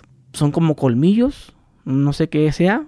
Y en medio es una calavera con la a ver, descríbela, por claro. Bueno, de hecho es para, una... para que la gente lo escuche. Pues. Es una forma de pieza prehispánica. El collar que tengo tiene una historia. Me el, inició sin la, el dije, que el dije que traigo es una, pues parece una calavera, pero en realidad es la representación del dios de la muerte eh, azteca, es Mictlantecutli, es el dios de los muertos. Y eh, no, es completamente distinto a la Santa Muerte.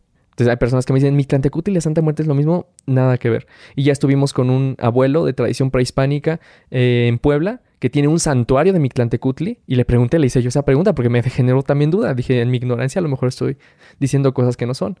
Y le pregunté, ¿la Santa Muerte de Mictlantecutli o la Mictlancihuatl, que es la, diosa esposa de Mictlantecutli, es lo mismo? Y él me dijo, no, nada que ver. Nosotros no le pedimos nada a la muerte, porque la muerte ya, ya nos tiene. ¿Qué le podemos ofrecer a la muerte si ya nos tiene? Nosotros solo le agradecemos que se lleve lo que ya no sirve, que se lleve lo que ya se tenga que ir. Entonces por eso le tenemos un altar y una ofrenda, no porque la veneremos. Entonces este dije que traigo no es para venerar a Mictlantecutli, es para agradecerle que todo tiene un proceso, todo, todo se marchita. Y así como se marchita, hace que renazca. Entonces yo agradezco la muerte, porque me hace también reconocer el renacimiento. Para que una flor pueda nacer, tuvo que haber muerto el capullo para que un árbol pueda nacer tuvo que haber muerto la semilla. Entonces la muerte es muy importante reconocerla, más no venerarla, porque todos vamos a pasar hacia ella. Entonces no hay nada que ofrecerle a la muerte, solamente agradecerle. Y bueno, este es, es un collar hecho de obsidiana. La obsidiana es una piedra volcánica, es un cuarzo que nos ayuda a reconocer las energías emocionales. las personas, todos los cuarzos o las piedras tienen una energía, una vibración. Y esa vibración pues se acomoda a algún punto de emoción, algún punto de, de pensamiento. Cuando nosotros comenzamos a aportar a algún tipo de cuarzo o piedra, estamos tratando de equilibrar nuestras energías a esa misma frecuencia vibratoria. En este caso, la obsidiana es la concentración de la energía, que son las emociones, para aprender a dirigirlas.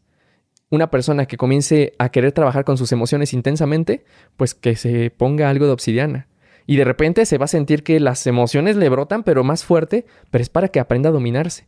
Entonces de repente se va a sentir como que se siente más enojón o enojona, o más triste y le dan ganas de llorar por todo, pero es para que aprenda a conocerse en sus emociones y a dominarse en esos impulsos también.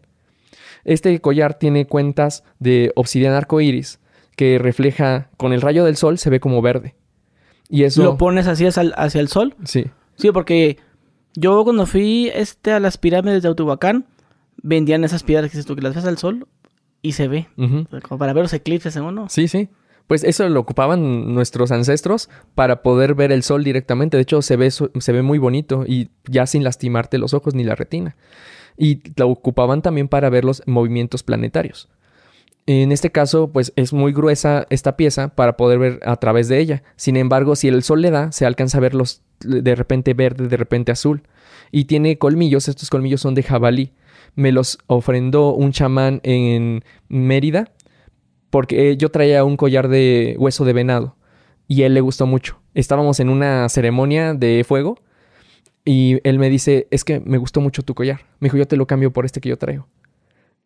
Y yo dije, ay, me gusta mucho mi collar blanco, pero pues no iba a negar que, que venía un collar pues de alguien que trabaja las energías y que está constantemente moviendo el fuego. Dije, no, yo sí lo quiero. Pero y te dijo algo así como, sí, es que este collar ya, ya va ritualizado. No, no, nada. Porque es que, que existe la, cuando te compras, por ejemplo, no, ya los collarcitos, ahorita que hablamos de la santería, que el Mercado Libre vende los collares. Te vendo collares, son como de santería, creo que son como siete collares o seis, algo así. Te dicen, ya van ritualizados y rezados para que te los pongas, para la suerte. Como tal, existe así. Eh, más que nada, sí es posible, pero ¿qué energías están depositando realmente? O sea, los collares tienen que ser personalizados. No, o sea, a lo mejor si te dicen, ah, este collar es para abundancia. Y tú dices, ah, me lo pongo porque es para abundancia. Y parte va a funcionar porque tú ya lo estás creyendo, ya lo estás decretando que así sea. Y como decíamos, si estoy poniendo mi atención en que este collar me va a traer abundancia, voy a comenzar a ver la abundancia que me rodea. Pero si quieres hacer un trabajo de verdad, es que la persona, alguien que sepa hablar con, con la esencia de las cosas. Entonces yo que pueda hablar con la esencia del cuarzo de la obsidiana, decirle obsidiana, sé que tú trabajas esta energía y eh, si va dirigido para alguien, ¿no? Decirle, quiero que ayudes a este Gus a trabajar mucho sus emociones para que aprenda a reconocerse, empoderarse y a que y que su lengua se vuelva filosa como el viento, que todo lo que él diga se decrete. Entonces yo ya deposito una energía especial en este collar para que a ti te ayude, porque ya te conozco y estoy trabajando algo que te va a ayudar directamente. Ok. Las piedras sí pueden tener como esa energía. Por ejemplo, ahorita que te mencioné lo de Teotihuacán, había una piedra que decía, no, que esta piedra es para la sanación, para el dolor que te la pasas por el cuerpo. Y me cuesta trabajo creer, o sea, como tal, sí. hablamos lo mismo, las vibraciones con las que, emiten los materiales. Que decían que la, que, la piedra absorbía ciertos problemas de, cosas y dolores. Y que se quedaba en la piedra. La obsidiana también se ocupa mucho para, eh, pues, neutralizar las energías negativas. Nosotros que trabajamos con la parte chamánica, pues de repente hay emociones de mucho odio, mucha ira en las personas y están saliendo en la ayahuasca y para que no nos hagan daño, no nos afecten, pues la, piedra las absorbe. Y tanto fue el caso de que en Xochimilco, me parece hace, fue, hace tres semanas, tuvimos ayahuasca en Xochimilco y hubo un, señor que traía pero una bomba de emociones de mucho, mucha ira dentro de él, mucho resentimiento y comenzó a golpear el piso y comenzó a gritar pero fuertísimo. Entonces nos acercamos para ayudarle en su proceso a que soltara, porque la idea de la ayahuasca es que aprendas a soltar, pero sin hacerte daño. Y, por, y a veces es tanto el enojo que uno tiene contra uno mismo por cosas que ha hecho que quiere hacerse daño. Entonces decirle, no, o sea, pues ya pasó, comenzar a ayudarlo a soltar ese proceso, pero yo no traía puesto mi collar. Y al principio, yo a pesar de que soy chamán, bueno, me dicen chamán y, y conozco de la ayahuasca y he visto los efectos de la energía, ah, yo decía, ay, los collares, ah, no, no importa, no, no pasa nada. Y siempre me lo pongo, pero ese día no lo traía. Y comencé a hacer los trabajos de limpia y comencé a sentir como algo me subía por la mano mientras yo lo estaba tocando. Como yo veía en mi interior como si fuera algo de chapopote, una línea negra o como ramificaciones que comenzara a avanzar. Por, entre, medio de, por entre medio de las venas. Sí, o sea, que se mete por las venas y las venas se te marcaban negras. Sí. Y, comenzaba a sentir como se me adormecía el brazo y de repente sentí como me comenzaba a doler el corazón. Y nunca me había pasado, nunca. Así, yo me quedé, incluso estaba trabajándolo y dije, ay, me está doliendo el corazón. Y dije, esto está, yo dije, estoy alucinando. Y comenzó a sentirlo más fuerte y hasta que yo le dije a mis amigos, a, mis otros compañeros chamanes, le dije, ¿saben qué? Necesito que me ayuden porque yo ya no puedo contenerlo, me está doliendo el corazón. Y un amigo me dijo, este Richard, me dijo, es que ya no traes tu collar. Y dije, ah, no traigo mi collar. Entonces ya, él se puso en mi lugar para seguir conteniendo a, este señor, me fui a poner el collar y me comencé a limpiar con tabaco negro. En cuanto me puse el collar y me comencé a limpiar con tabaco negro, a los cinco minutos se me quitó el dolor. Y me quedé sorprendido. O sea que se podría decir que sentiste la, lo malo, ¿no? Sentí su ira y su resentimiento. Y era tan grande que comenzaba a invadir otros cuerpos. Ok, tú si tienes esa percepción de cuando la gente tiene buena vibra o no. Eh, a, veces sí, a yo, veces yo, yo sí me considero que lo tengo, güey. La neta. Sí. Ah, que me dicen, ay, que, que, soy brujo, me dice la gente. Ay, cálmate, pinche brujo. Porque muchas de las cosas acierto. Pero a veces acierto porque las cosas son por lógica a pasar eso, ¿no? O a veces sí tengo como esa. Feeling. Sí, sí tengo eso. No, no, no, este güey, no, ni madre. Este güey, con verle la cara o este gesto que hizo, y resulta que sí. Entonces, siento yo cuando la gente. A veces siento que se roba mi energía, güey. Cuando me junto con, con personas que me platican cosas de que les fue mal y que, y que fui al, al súper y que ya, ya te llevaba el carrito con, el, con las comidas y se me olvida la cartera. Y hay que voy otra vez para atrás y regreso y mi carrito ya lo hubiera acomodado y voy a otra vez. Y de repente me regreso y, así y total. Es que y cerraron el súper. O sea, les fue mal, mal. Siento que me contagio de eso, güey. Me contagio y digo yo, no manches, a pura, pura gente que le tiene tantos problemas y siento que cerraron mi energía o a veces siento que cuando hay gente no deseada que va a mi casa, que dejan como una energía. Te diré también, y no sé, no sé si me, qué opinas de esto. Hay podcasts que yo he grabado con gente que cuando grabo se mete como más interferencia, güey, con la gente en el micrófono. Y eso yo me he dado cuenta y no sé a colegas podcaster que hayan grabado varios podcasts en un día. Por ejemplo, que Hoy terminas tú y luego sí el que sí, el que sí. Y el tuyo se escuchó con madre. Y el otro se escucha de la mierda, güey. Se escucha feo el audio. Y yo, qué chingados. Y si fue el mismo día, mismo, el mismo cuarto, porque dijeras tú, bueno, pues me cambié de cuarto y la acústica es distinta. Se mete interferencia porque estamos en un... No, no, no. Mismo día, da cuenta. Adiós, nos vemos, este, chamán. Y en la puerta está el otro invitado. Y yo ni, ni, me, levanto, de la, silla. Y el otro se, se, y tiene que ya el, el que edita el audio, pues tiene que meterle más. Eh, güey, se escucha feo el audio, güey, porque tiene más ruido. Eh, igual la gente no lo distingue, pero los que sepan de audio van a identificar bien. Este audio está arreglado. Le metieron como un. Le procesaron ahí y, yo siento eso, güey. Tocando eso.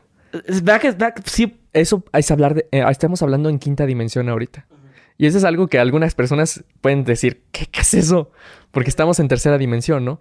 Pero la expansión de la conciencia es comenzar a, reconocer que existen otras dimensiones. Dimensiones no son lugares, eso es algo que me gustaría que eh, explicarles.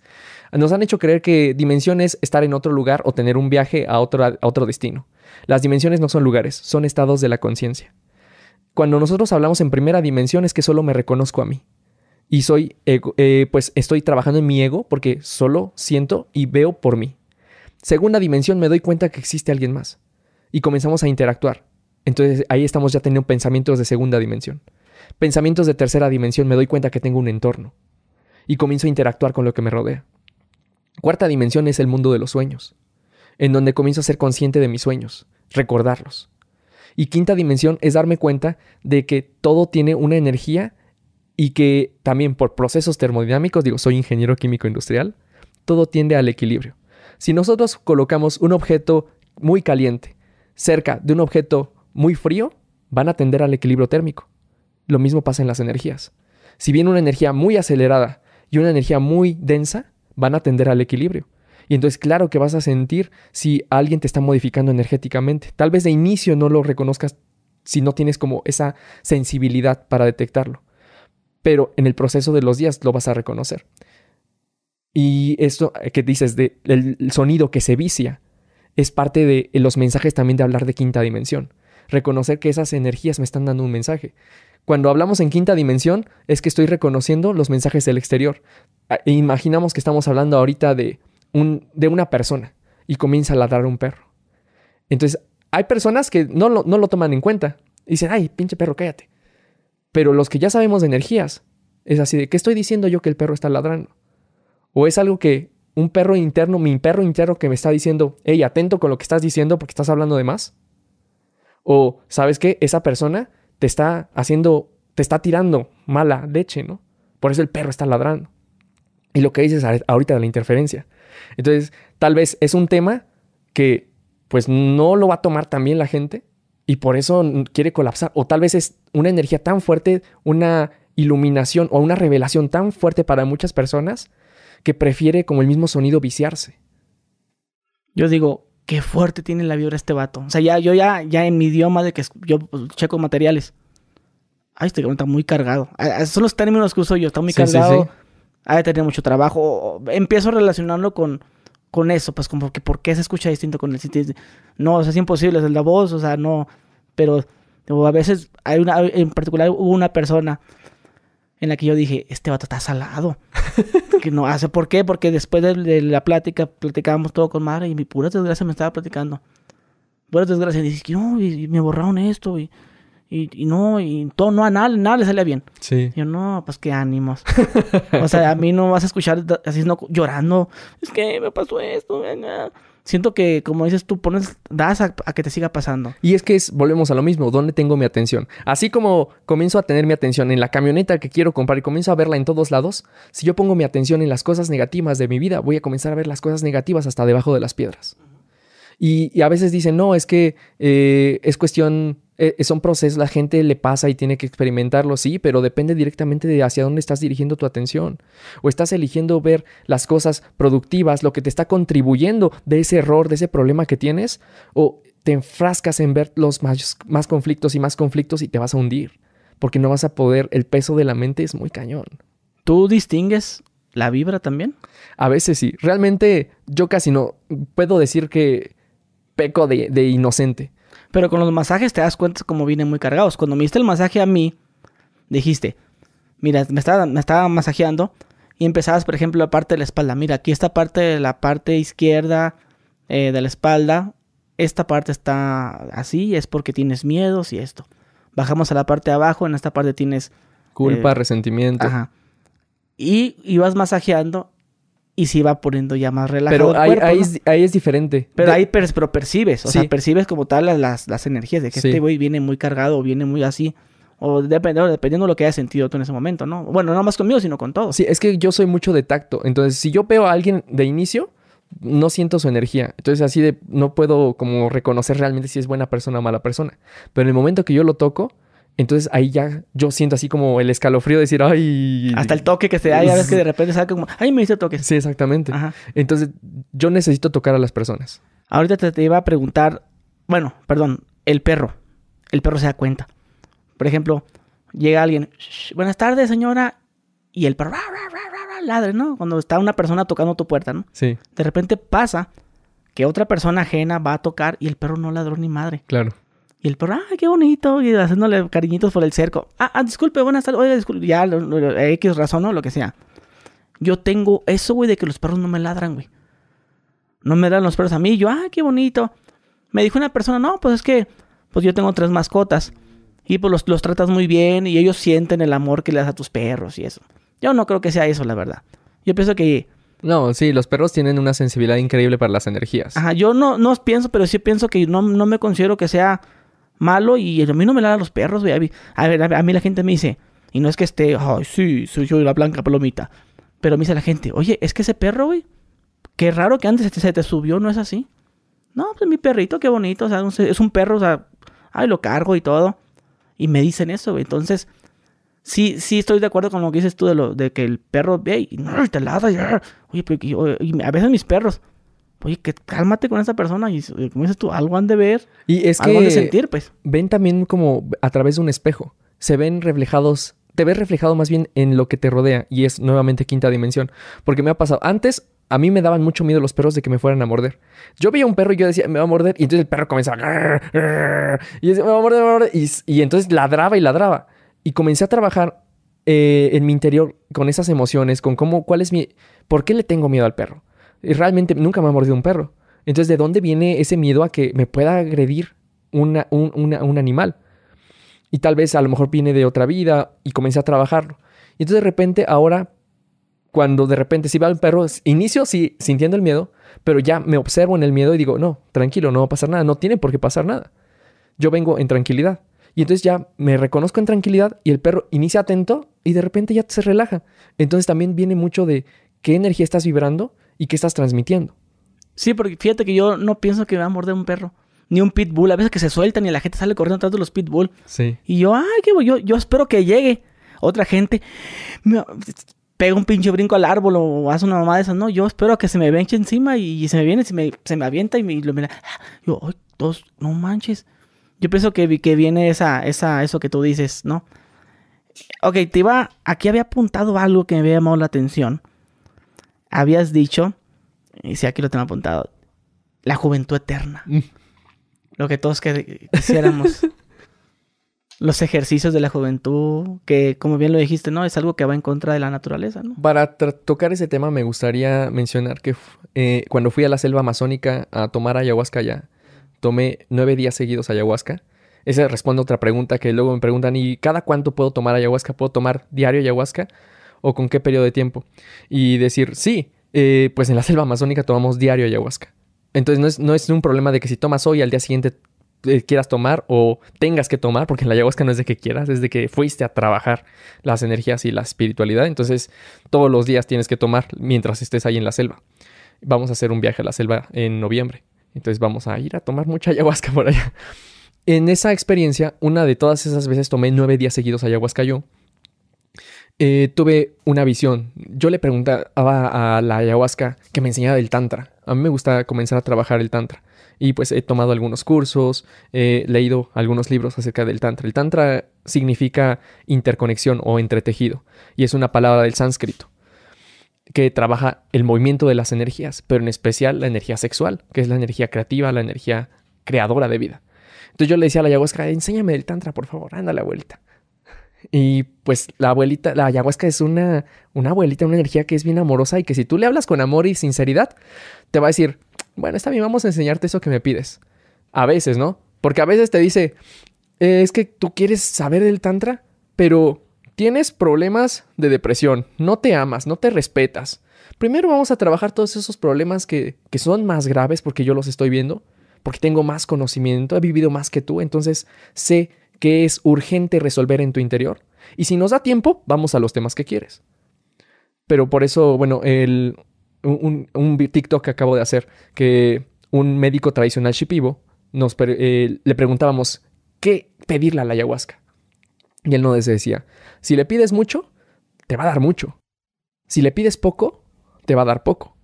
Pero si no le pides nada, te lo va a dar todo.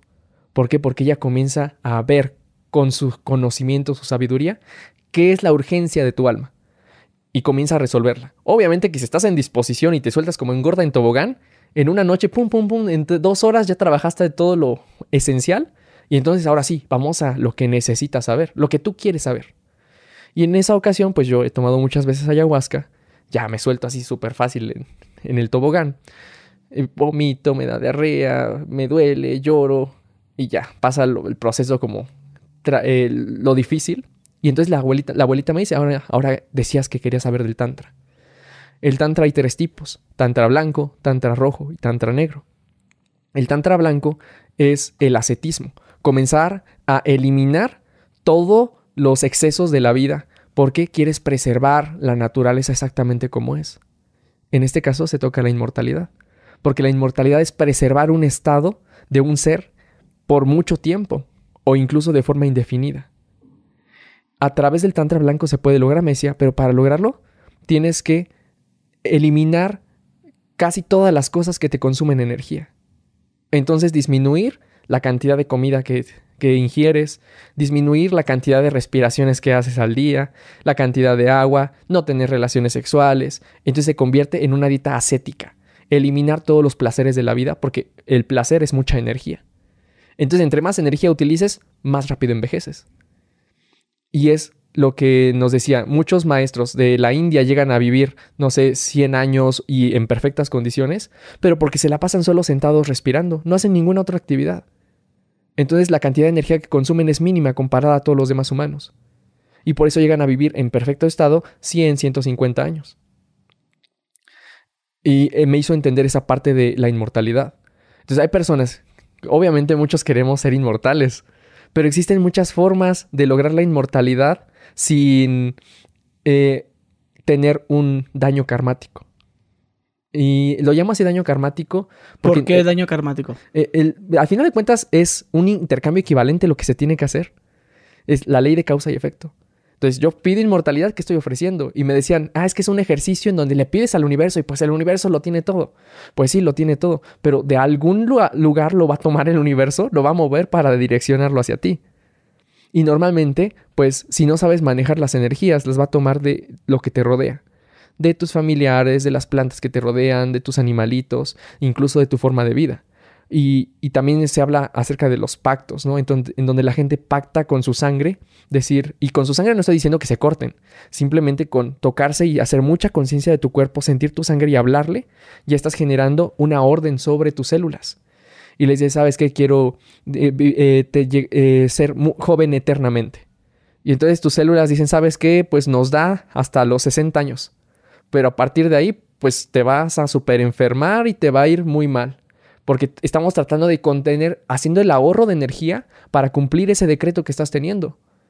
Y si, pero si se sale, si alguna de tus actividades consume más energía de lo que nosotros estamos resguardando, pues ya no va a ser posible entonces vas a caer en un daño energético, pero es el eh, pero pues es una consecuencia de lo que estás haciendo. Entonces, a veces hacemos contratos con nuestra sangre o con nuestra palabra que hemos olvidado el poder de la palabra. Con la palabra tenemos la capacidad de construir y destruir, modificar las estructuras de la sangre, modificar los pensamientos. Si nosotros vamos en la calle y le digo a alguien, qué bien te ves, voy a generar un efecto maravilloso en esa persona. Pero si yo voy en la calle y le digo a alguien, oye, te veo muy enferma, ¿estás bien? Ahí la palabra está creando y destruyendo al mismo tiempo. Entonces nosotros estamos eligiendo y no reconocemos ese poder en la palabra. Cuando nosotros reconozcamos esa importancia en nuestras acciones, la energía que estamos depositando en los objetos, vamos a ser capaces de direccionar también las energías de los cuarzos, de las plantas, e incluso poder decirle a nuestro cuerpo, sabes qué, sánate, regenérate, vamos a vivir más años. Sí, pero ¿a cambio de qué? Entonces, sí, a lo mejor sí quiero tener mayor juventud, pero bueno, lo voy a tomar ahora de las plantas, ¿no? En lugar de estar consumiendo tanta comida chatarra, voy a comenzar a, extraer esa juventud que quiero, que mis células tengan y preserven, pues de cosas más saludables. Voy a hacer ejercicio, ¿para qué? Para que se esté oxigenando mi cuerpo de una forma equivalente para que las células no se hagan perezosas. Entonces sí es posible llegar a un estado de juventud permanente, pero hay que hacer un intercambio equivalente. ¿Y la gente te pide eso? ¿Sí te dice? Fíjate que nunca me lo habían pedido. no, porque si te dicen de que, no, pues quiero ver el futuro. Ah, bueno, sí. Sí, o sea, digo yo, pues si alguna vez hiciste un video de eso o tocaste ese tema, la gente, oye, pásame la receta, ¿qué es una crema o qué es?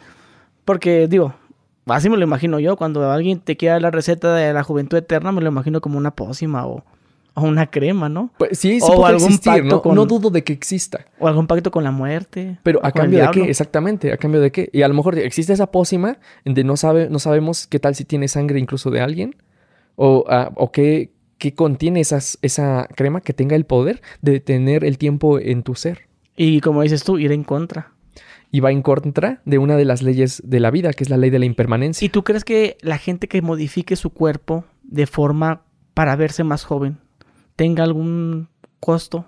Pues no, porque al final de Como cuentas... las chavas que se operan, que la nariz. O sea, hay una persona que dice, es que estás echando de menos a lo que Dios te dio. Dios te dio una nariz así, Dios te dio este cuerpo, tú lo estás modificando. Por ejemplo, la gente que es de tez morena que se quiere hacer blanca.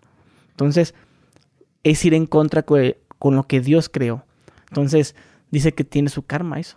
Pues mm, más que nada el karma ya lo estamos pagando. En el momento en que tú te estás implantando algo distinto a tu cuerpo, va a llegar el punto en que va a perecer o se va a vencer por sí solo. Y es lo que vemos, de repente se tienen que hacer el cambio de los implantes porque ya se les venció o hay personas que se tienen que estar constantemente yendo a, que se los acomoden y es, el, es inevitable eh, detener nuestro, nuestra putrefacción. Y eso lo digo así porque me lo enseñó mi maestro Carlos Jaguar. Él, igual en el Amazonas, le decía la anaconda en sus visiones, ustedes quieren detener constantemente lo inevitable. constantemente se están pudriendo y no reconocen que también de la pudredumbre pueden resurgir. ¿Tú qué opinas de la santería, de la Santa Muerte, de, bueno, no digamos de Dios, sino de otras sectas, religiones, no sé cómo decirlo? ¿Qué opinas? Creo que son bellísimas que existe... ¿Sabes de santería tú? Eh, de algunas cosas, digo, por encima. Nunca me he sumergido, pero sí conozco lo general, pues algunos santos, cómo trabajan algunas cosas. Eh, pues hay varios tipos, ¿no? De santeros, los paleros, los yorubas, que son cosas distintas. Los babalao. Exactamente. El babalao eh, viene siendo lo más top. lo, más alto, como un sacerdote. el babalao. Ajá. Y pues a final de cuentas ellos también hablan con las energías, pero hay algunas personas que, eh, bueno, las energías no son ni buenas ni malas, solo son energías. Y hay personas que aprenden a direccionar las energías para algún beneficio en particular. Y es entonces cuando la energía genera un daño o genera un beneficio. Y hay personas que comienzan a decir, ¿sabes qué? Voy a matar animales para que ese sufrimiento, que es energía, lo voy a direccionar hacia otra intención. Y desconocen en realidad que no necesitan hacer ningún sacrificio, que hay energías muy poderosas que no provienen del daño, pero eso parte mucho de la ignorancia. Yo conocí un santero que si se encontraba un perro en la calle muerto, lo, se lo llevaba, iba y lo tiraba al panteón. O sea, lo aventaba así. Decía, le estoy dando... Mm, ¿Cómo lo, cómo lo decía? Que le estoy dando al campo santo ofrenda, no una sé. Ofrenda, o sea, él no lo mató. Dijo, yo no mato animales. Yo veo un animal muerto, una paloma, lo que sea, me lo hice una bolsa, voy al panteón a cierta hora, a cierto día y lo aviento. Le estoy dando al, panteón lo que es del panteón. Y esos, esos son mis ofrendas que yo le doy. Bueno, ahí es que hay personas que saben manejar la magia. Y luego, ajá. Y luego decía también, bueno, yo lo miraba mucho que agarraba este, creo que era ron, y escupía así como cuando quieres. Yo traigo de hecho agua florida y es lo que ah. ocupamos también para. Y también hacen lo de la santería que. Porque yo he visto que es como. Es el, el ¿verdad? Lo ponen como en un caso, ponen como, tiene, él tenía como picos y herraduras o no sé qué chingados. Y tenía cocos y fruta. Entonces él, él agarraba el, le, tomaba al, este, ¿qué dije hace rato? ¿Ron? Ron, ajá, dijiste ron. Bueno, no sé qué era, si ron o, bueno. Alcohol de caña normalmente es. Y escupen. Y lo bañan todo lo que es la figura del legua y, y luego agarran, pues a hacer otras cosas ya personales, no creo que puedo decir, pero sí me llama mucho la atención. Bueno, es que esos ya son rituales de magia. Y es persona que, son personas que ya saben trabajar la magia.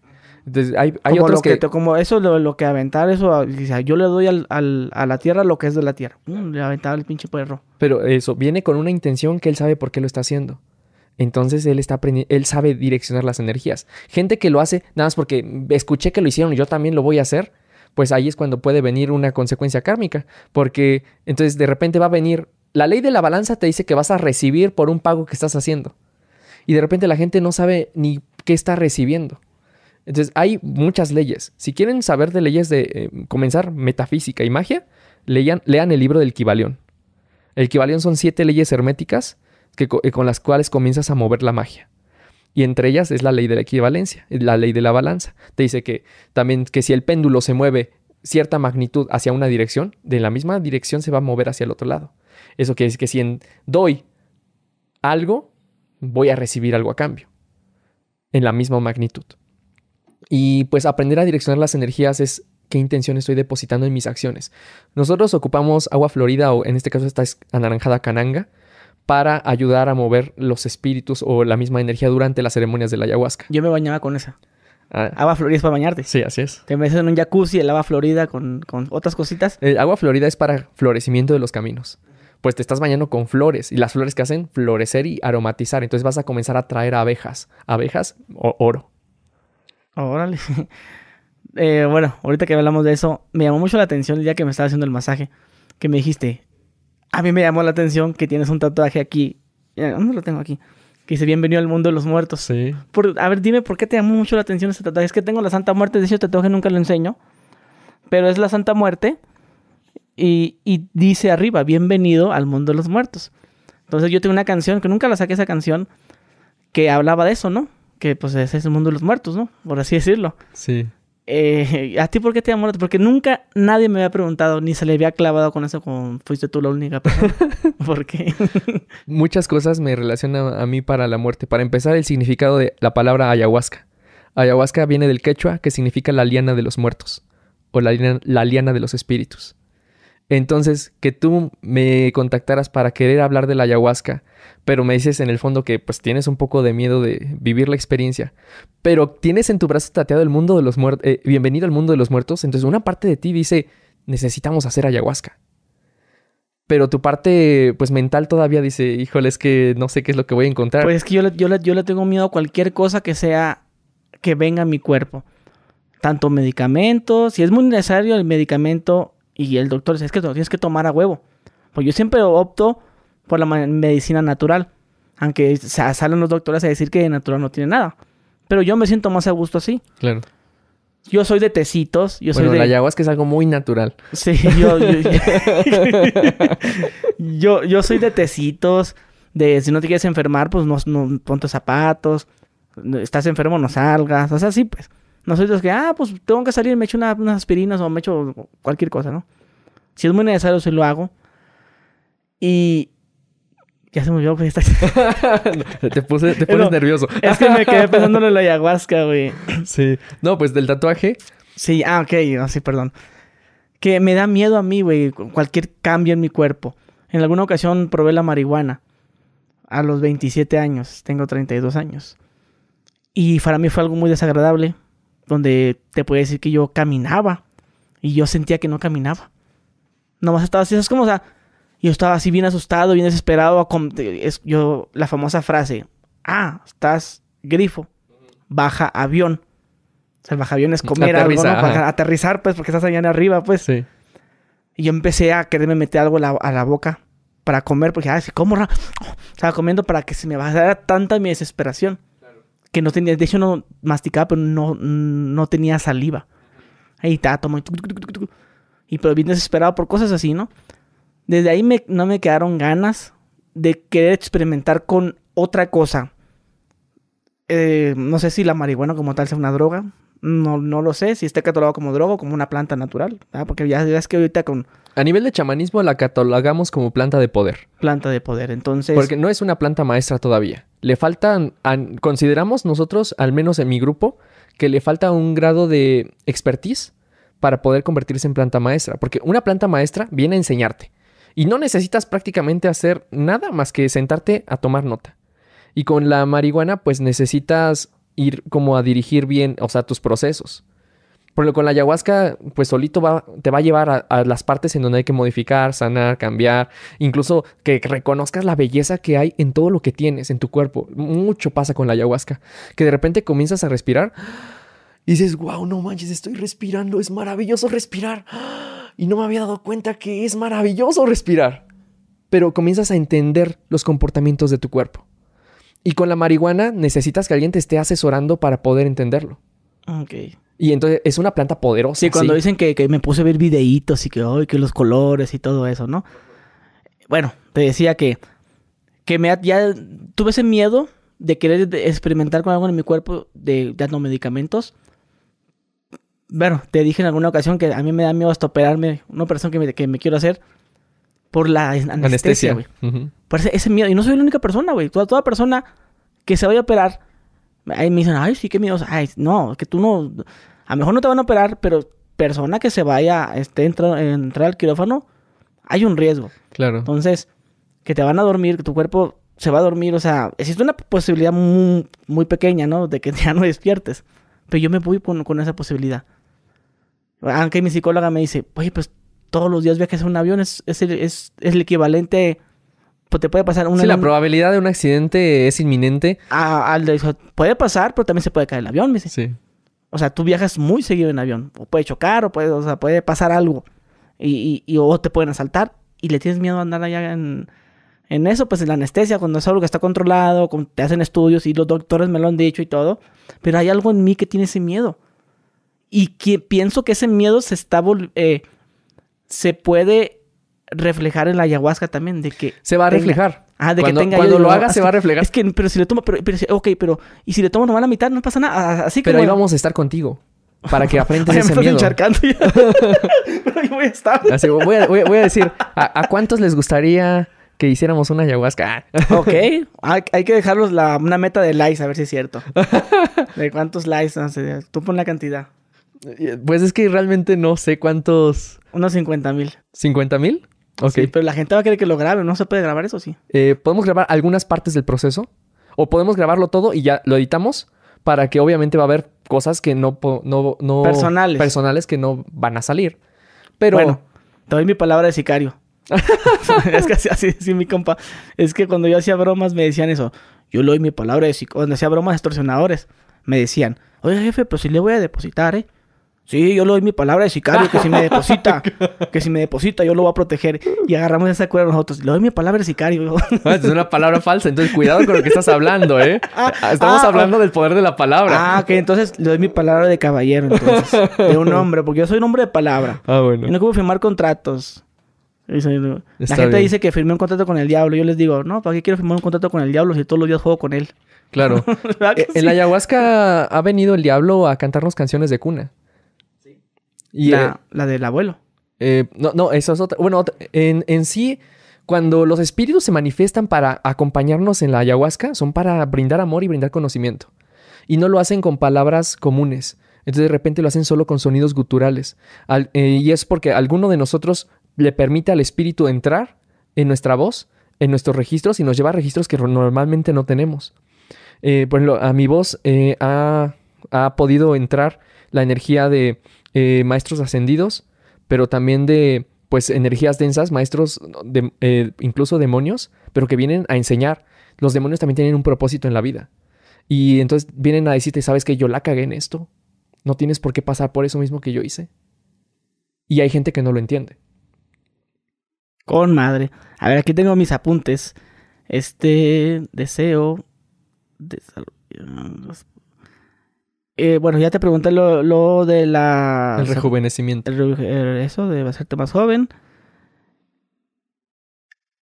Ok.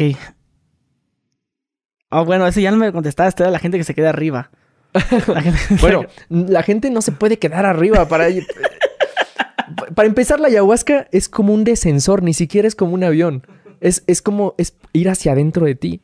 Y se llama la, la soga o la liana de los muertos, porque es como si te amarraran una soga y te aventaran a un precipicio. Pero ese precipicio está en tu interior también, entonces le llamamos en la ayahuasca el descensor. De repente agarras y pones, entras a un elevador y dices, quiero ir al piso 21 eh, para hablar con los ángeles. Y la ayahuasca te dice, ah, ah, primero vamos a ir al piso menos 50. Y desde abajo. Hacia hasta el fondo. Y entonces vas agarrado de la liana, que es la música. La música te da ese efecto de saber que algo te está sosteniendo. Y por eso estamos nosotros cantando y tocando instrumentos toda la noche para decirles, aquí estamos contigo.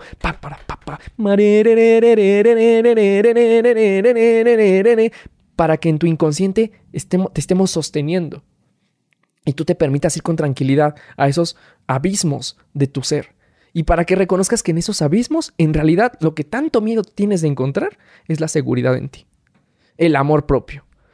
Y entonces está tan profundo porque has metido mucha basura, muchas ideas, creencias limitantes, y entonces de repente hay que ir hasta lo más profundo, quitando, obviamente comienzas a vomitar, de repente creencia limitante de no valgo, vomitas.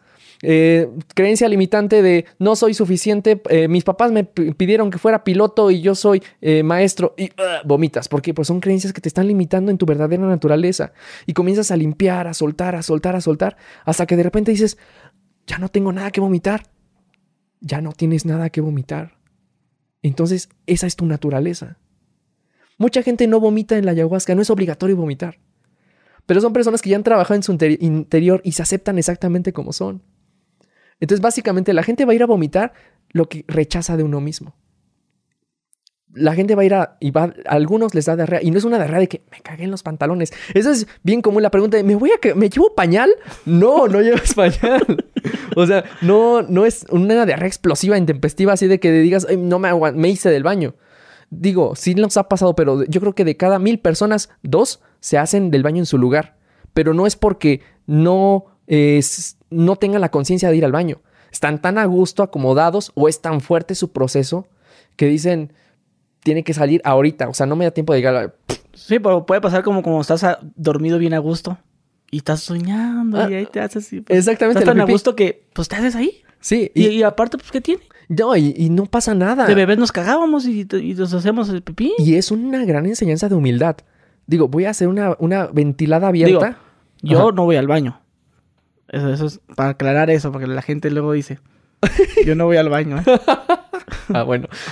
Te llevas pañal entonces.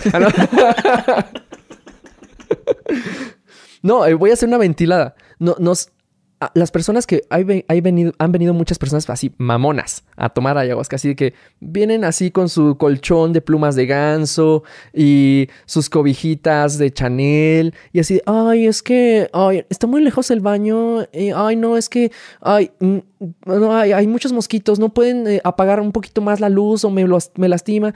Y nosotros así, ay, ¿cómo le va a ir con la ayahuasca, Dios mío? Porque la ayahuasca te da unas dosis cucharadas grandes de humildad. Entonces de repente esas personas que vienen como con mucha pretensión son las que se han cagado. Y de repente es así de, oye, oye, es que me cagué. Y, pero así que, que no quieren que nadie se entere. porque, no. No, pues, pues límpiate. tenemos igual ese respeto, ¿no? Dice, pues no pasa nada, es normal. Vamos al baño, lo acompañamos, la acompañamos, que se cambie, se limpie y regresa, porque no pierdes la conciencia en ningún momento. Estás medio mareada por el efecto de la medicina pero es porque estás reconociendo el movimiento de todo lo que te rodea.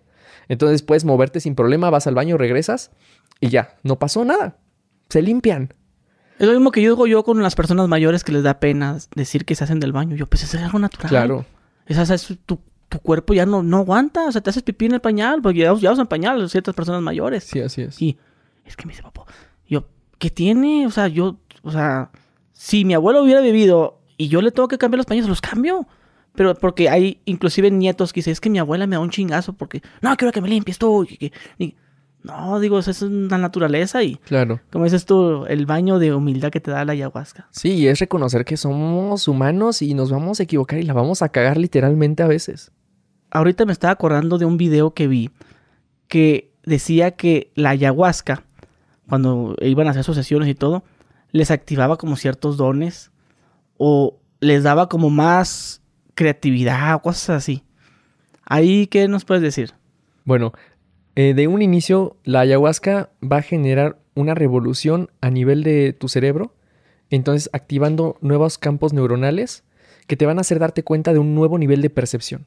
Entonces, hay personas que toman ayahuasca no porque tengan una enfermedad que sanar, porque, bueno, el principal objetivo de las personas que toman ayahuasca es porque tienen una enfermedad que quieren sanar, una enfermedad que tiene un origen emocional la ayahuasca sí puede curar enfermedades que tienen origen psicosomático. Pero hay personas que dicen, sabes que yo no tengo ninguna enfermedad y lo que, lo que quiero es experimentar algo distinto porque me siento estancado, ya no sé cuál es mi propósito de vida o no sé para dónde moverme, no sé si estoy tomando las decisiones correctas. Entonces la ayahuasca te va a brindar ese conocimiento para que tengas una nueva percepción de las cosas y que en lugar de estar viendo todo desde un solo enfoque, así como caballos que les ponen sus guías, que te quiten esas guías y te permitas voltear a ver hacia otras direcciones y digas, ah, también existe esta posibilidad y esto, pero eso te lo va a dar la ayahuasca como una claridad mental. Cuando la gente te hace ese comentario, el de me siento estancado, ya tengo tantos años y no he hecho esto, tú, ustedes les dan como una tipo como terapia, o sea, les dan ah, fuera, fuera de, ah, bueno, tómala pues, o les das como una terapia de consejos. Mira, pues ¿para qué quieres esto? ¿O cómo te sientes? A ver, dime. Pues a veces sí hay que hacer eh, estudios como más privados, ¿no? En la pre-toma de ayahuasca, la misma, en la misma noche que vamos a tomar ayahuasca, pero antes de tomarla, nos acercamos con algunas personas para preguntarles cuál es tu propósito de tomar la medicina. Y entonces nos dicen, es que me siento estancado. Bueno, estancado en qué? No, pues es que en mi relación eh, ya no avanzamos o ya no tenemos relaciones sexuales con mi pareja desde hace mucho tiempo o ya me siento mal con ella, con, con ella o con él. Y bueno, entonces vamos a trabajar qué es lo que realmente quieres. Porque la indecisión, la duda, proviene de el no saber qué es lo que quiero y no saber qué estoy eligiendo y no darme cuenta que puedo elegir a veces. Entonces hay personas que comienzan a dejar que otros elijan por ellos y, dejan, y llegan, llevan así su vida. Y en el momento que les toca a ellos tomar la decisión, dicen, Ay, no sé qué hacer porque siempre han elegido por mí. Y la ayahuasca va a enseñarte que comiences a elegirte dentro de tus propias decisiones. Eso es importante, ¿no? Porque de repente toman a las personas ayahuasca y con el paso de los días les pasan situaciones que dicen, voy a hacer esto porque me dijo mi mamá y me dijo mi mamá, pero realmente yo lo quiero hacer. Y comienzas a mover ya todas tus estructuras de lo que pensabas. Ahora, hablamos de que también hay personas que dicen toman ayahuasca porque quieren, unos quieren activar dones y otros no quieren despertar dones. También es muy curioso. Y las, nos toca que las personas que más quieren despertar dones, pues no terminan despertándolos. O sea, sí tienen muchos conocimientos, mucha conciencia, incluso hasta pueden tener pláticas con extraterrestres, pero eso lo vamos a hablar ahorita en un rato. Y otras personas que dicen, no, es que yo estoy, he reprimido constantemente mi persuasión o mi percepción porque desde niño yo veía espíritus, sombras y me dio mucho miedo y entonces me bloqueé y no quiero saber nada de eso. Y de repente toman ayahuasca y boom, les despierta otra vez la percepción de hablar con las entidades. Pero porque ya tenían ese camino, esa responsabilidad. Ya habían hecho ese pacto álmico antes de encarnar en esta tierra. Y la ayahuasca te está diciendo es tu misión. Tienes que aprender a usarlo. Y digo, existen formas de que después de ayahuasca y se te despertó algún don, como que puedas eh, clariaudiencia, que es escuchar sonidos e y darles interpretación, clarividencia, que puedas ver cosas que eh, el futuro incluso o pasado de vidas o personas que estás cerca o que toques, eh, claricencia, que puedas presentir cosas con mayor intensidad. Se pueden bloquear también los dones, porque hay gente que dice, no, es que yo no estoy preparado para eso. Y nosotros no recomendamos bloquearlos porque en algún momento se van a volver a activar. Más bien nosotros les damos la guía y el asesoramiento para decir, ¿sabes qué? Te vamos a enseñar a que aprendas a usar tus dones. Porque necesitamos esas personas en, esta, en este momento de la vida, en este planeta. ¿Cuáles son los dones que la gente cree, crees que tiene? Eh, mucho sanación con las manos. Que tengan don de sanar, ¿qué más? Esa capacidad de tocar a alguien y que puedan aliviar dolores. Que puedan... Me cuesta trabajo creer eso. La verdad, o sea, eso, el de que te toco y te curo, me cuesta trabajo creer. O sea, porque no conocí a alguna persona que lo hace, no me lo han hecho a mí tal vez. Pero en, este caso, ¿tú qué me dices?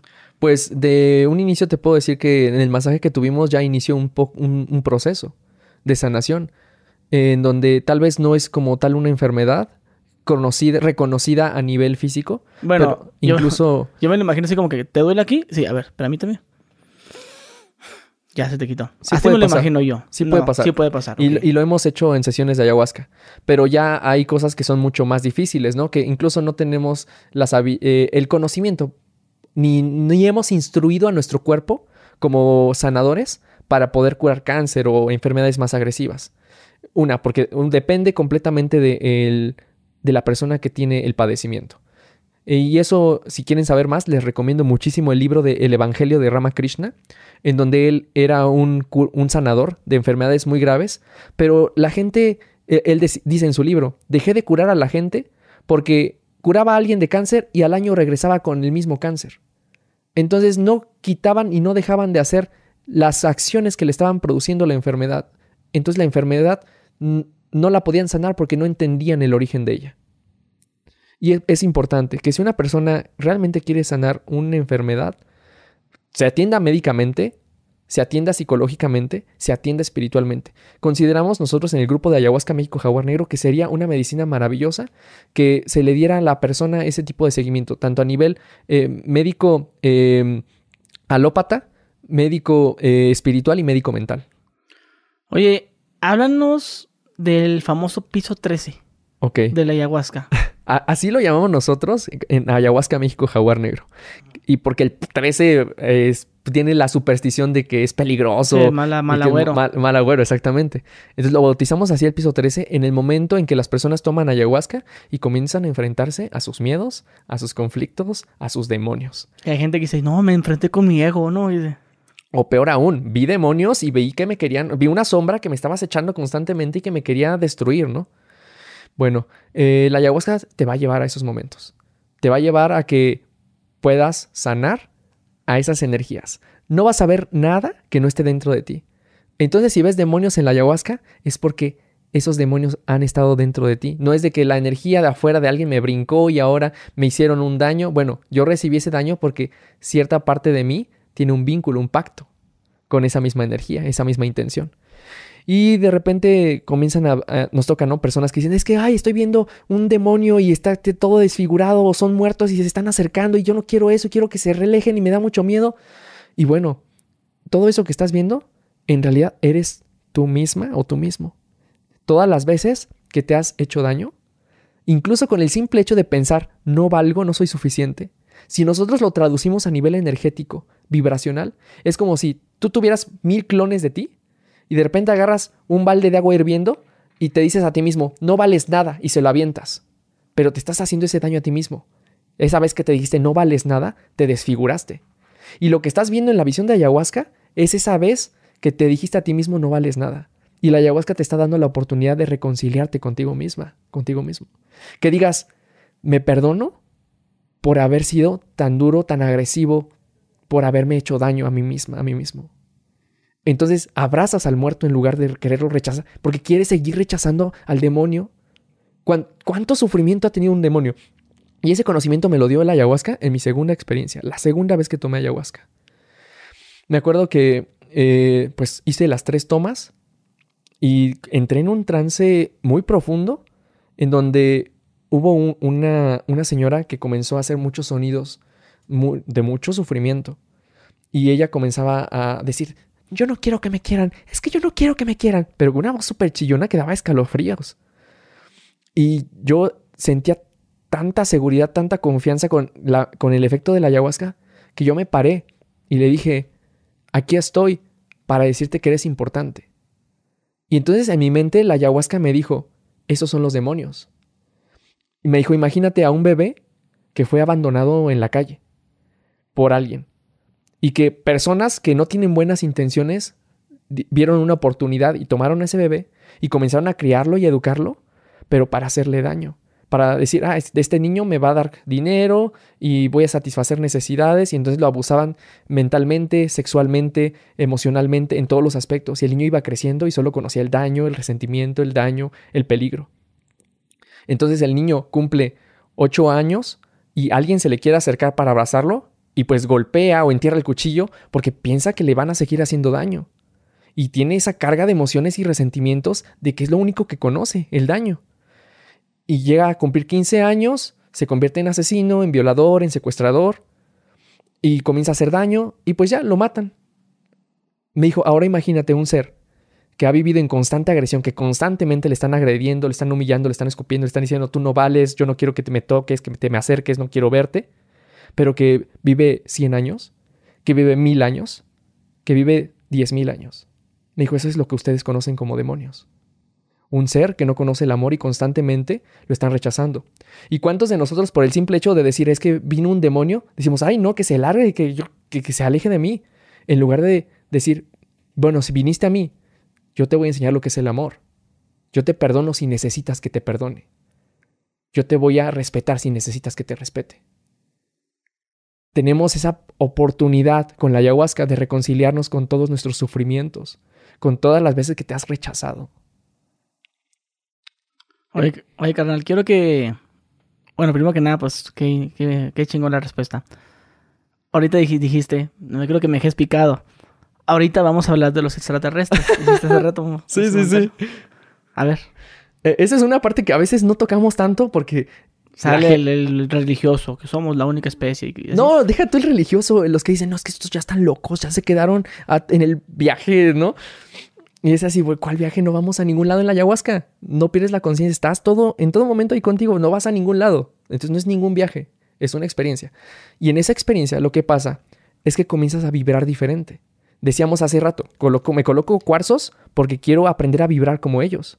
Comienzo una dieta vegetalista, me vuelvo vegetariano porque quiero comenzar a vibrar como las plantas. ¿Cómo vibran las plantas? ¿Cuánto sol tienen que consumir las plantas para poder dar una flor o un fruto? Entonces son maestras de paciencia impresionante. Y comienzo a comer plantas para tener más paciencia. ¿Por qué? Si comienzo a, comer más carne me voy a volver más colérico, más energético. Y pues sí, hay que aprender a usar las energías nada más. Y así lo, mismo pasa, comienzas a vibrar diferente con la ayahuasca. Entonces de repente estás como en un, me dice mi maestro Carlos Jaguar, todo lo que sé prácticamente es por su conocimiento de él, ¿verdad? Nos ponía el ejemplo de estar en un radio y comienzas a sintonizar de los radios de antes que movías la, la perilla para sintonizar la estación. Y de repente tú dices, yo estoy en Normalmente todos mis días estoy en radio enojo. Y todos váyanse al ti, ti, ti. Todos, ¿no? Estoy así constantemente en conflicto con todo lo que me rodea. Pero tomo ayahuasca y comienzo a mover, a moverme a otra estación. A una estación que ahora se llama Radio Amor. Y entonces en esa frecuencia vibratoria de Radio Amor, de repente escucho una señal, algo que está vibrando también, a esa señal que ahora yo estoy vibrando. Y. De repente abro los ojos y hay un ser distinto que no es humano, y que nos acabamos de reconocer. Y él también está sorprendido porque me dice, ¿y este qué es aquí? O sea, no es normal que un humano venga a este nivel de vibración.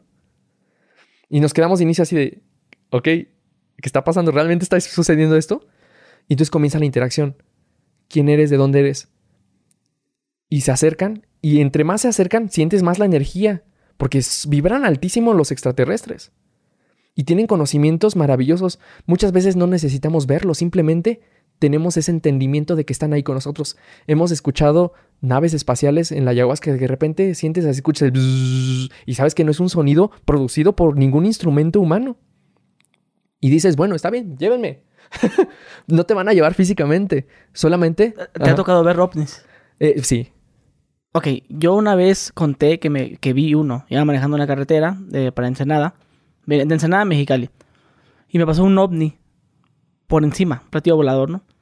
Pero lo tiene muy cerca. Si acaso el tamaño de un poste, dos veces el poste. Ah, sí, ok. Como el tamaño del este del ángel de la independencia, un poquito más abajo que el ángel de la independencia. Arriba de mí.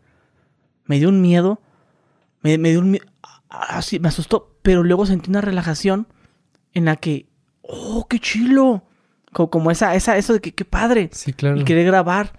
Y por un momento pensé, me van a llevar pero se siente como una relajación. No sé si esos seres tengan algo para hacerte que te relajes o que, o que estés, oh, con madre. Que, quieras ir a seguirlos. Sí. En vez de que ves un, un, extraterrestre y te metes a tu casa, te encierras. En tu caso, ¿cómo, cómo, cómo funciona eso? Pues es lo mismo, hablamos de termodinámica, la ley del equilibrio térmico, la ley del equilibrio energético. Ellos aprenden a vibrar en una frecuencia tan amorosa, de tanta calma, tanta tranquilidad, porque tienen mucha seguridad de ellos mismos. Entonces de repente se acerca un campo energético de esa vibración y tú dices, wow, qué relajación se siente, porque comienza a equilibrarte también en tus energías y te dice, te invito a que conozcas también esta energía, de que, que puedes llegar a este mismo estado de la conciencia, en donde te sientas en seguridad, en calma, en amor contigo, y que comiences a respetar todo lo que te rodea, porque sabes que está hecho de lo mismo. Y en ayahuasca entonces de repente ellos vienen y comienzan a hacer cirugías astrales.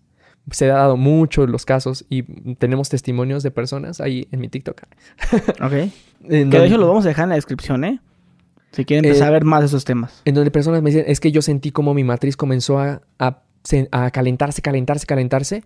Y de repente sentí unas manos que comenzaron a abrirme y comenzaron a extraer cosas, fuego, y eh, ponían este, vibraciones, sonidos, y de repente sentí que había modificado mi matriz o mis pulmones, mi garganta, de repente son muy dados a dar regalos, a hacer cirugías de sanación, a retirar cosas que no necesitas.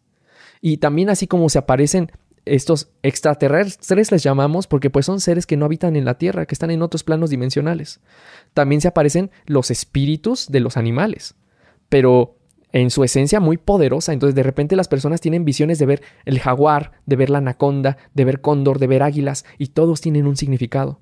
Por ejemplo, es muy común que el jaguar venga y venga así súper imponente y la gente dice es que tengo miedo y viene el jaguar, el jaguar y déjate devorar por el jaguar.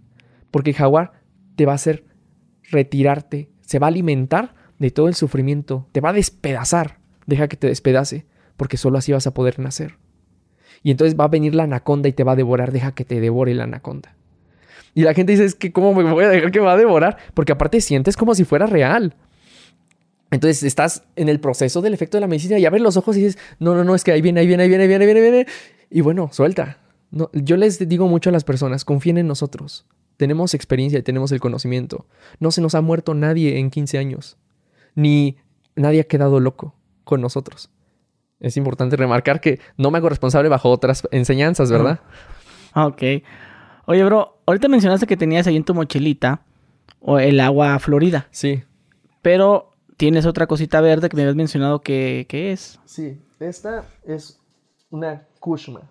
Kushma. La, kushma es un atuendo eh, originario de la selva amazónica peruana que solamente portan los que han sido reconocidos como personas que pueden trabajar con la medicina ayahuasca. Ok, a ver si la puedes enseñar a la cámara. Sí, entonces una o de si las... la puedo tocar yo, yo se la enseño más fácil. Ah, aquí la enseño yo.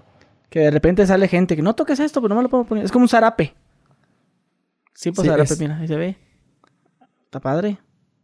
Y es importante mencionar que eso que ves pintado o cosido, tejido, todas esos, eh, pues, como serpientes viboritas, en realidad son canciones se llaman ícaros.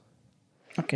Los ícaros viendo, gente. tienen la descripción de cantos medicina. Entonces, las personas que, las mujeres eh, Shipibo, que son la, la cultura eh, indígena de la selva amazónica con la que nosotros tomamos ayahuasca, porque existen muchas, en toda la selva amazónica se bebe ayahuasca, pero nosotros en particular estamos con los peruanos en, la comunidad Shipibo Conibo. Ellos, ellos toman ayahuasca y los patrones que comienzan a ver los bordan y los tejen. Y entonces son rezos. Entonces de repente en esos, en esos conocimientos que ellos tienen dicen, este, este, esta figura representa el movimiento de la anaconda. Y el movimiento de la anaconda te va a dar protección y seguridad. Entonces esto en realidad es un canto que va...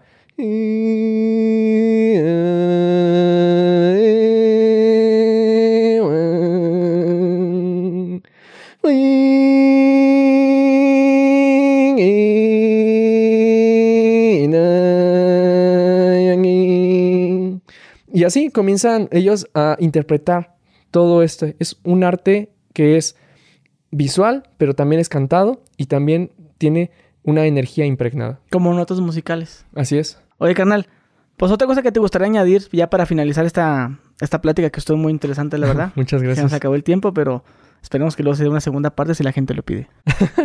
claro, sí, todavía faltan muchos temas que tocar. Sí, yo sé, ya, ¿Algo te gustaría decir, agregar?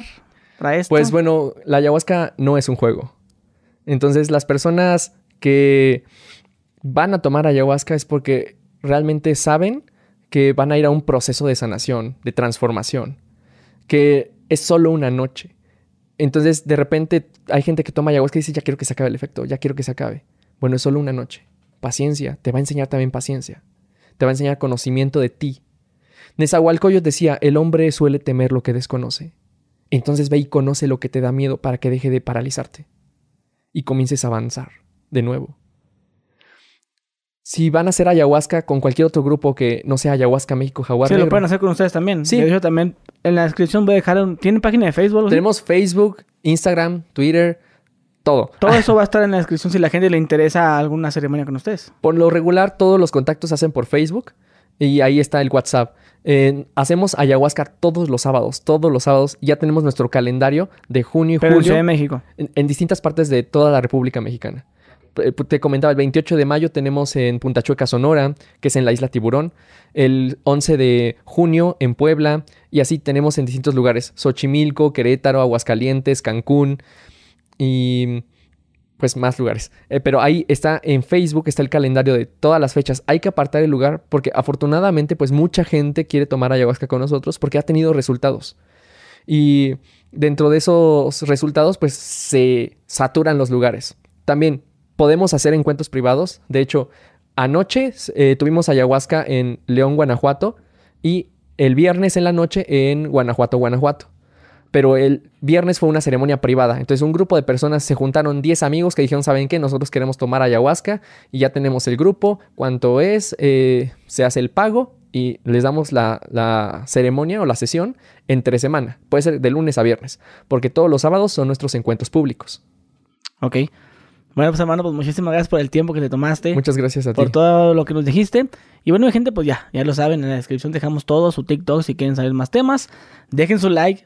Recuerden que si sigamos a 50 mil me gusta en este video, pues vamos a ir a hacer eso. Yo soy de palabra. Ya no es la palabra de sicario, ¿eh? como dicen los extorsionadores. Y bueno, mi gente, pues nos vemos. Adiós.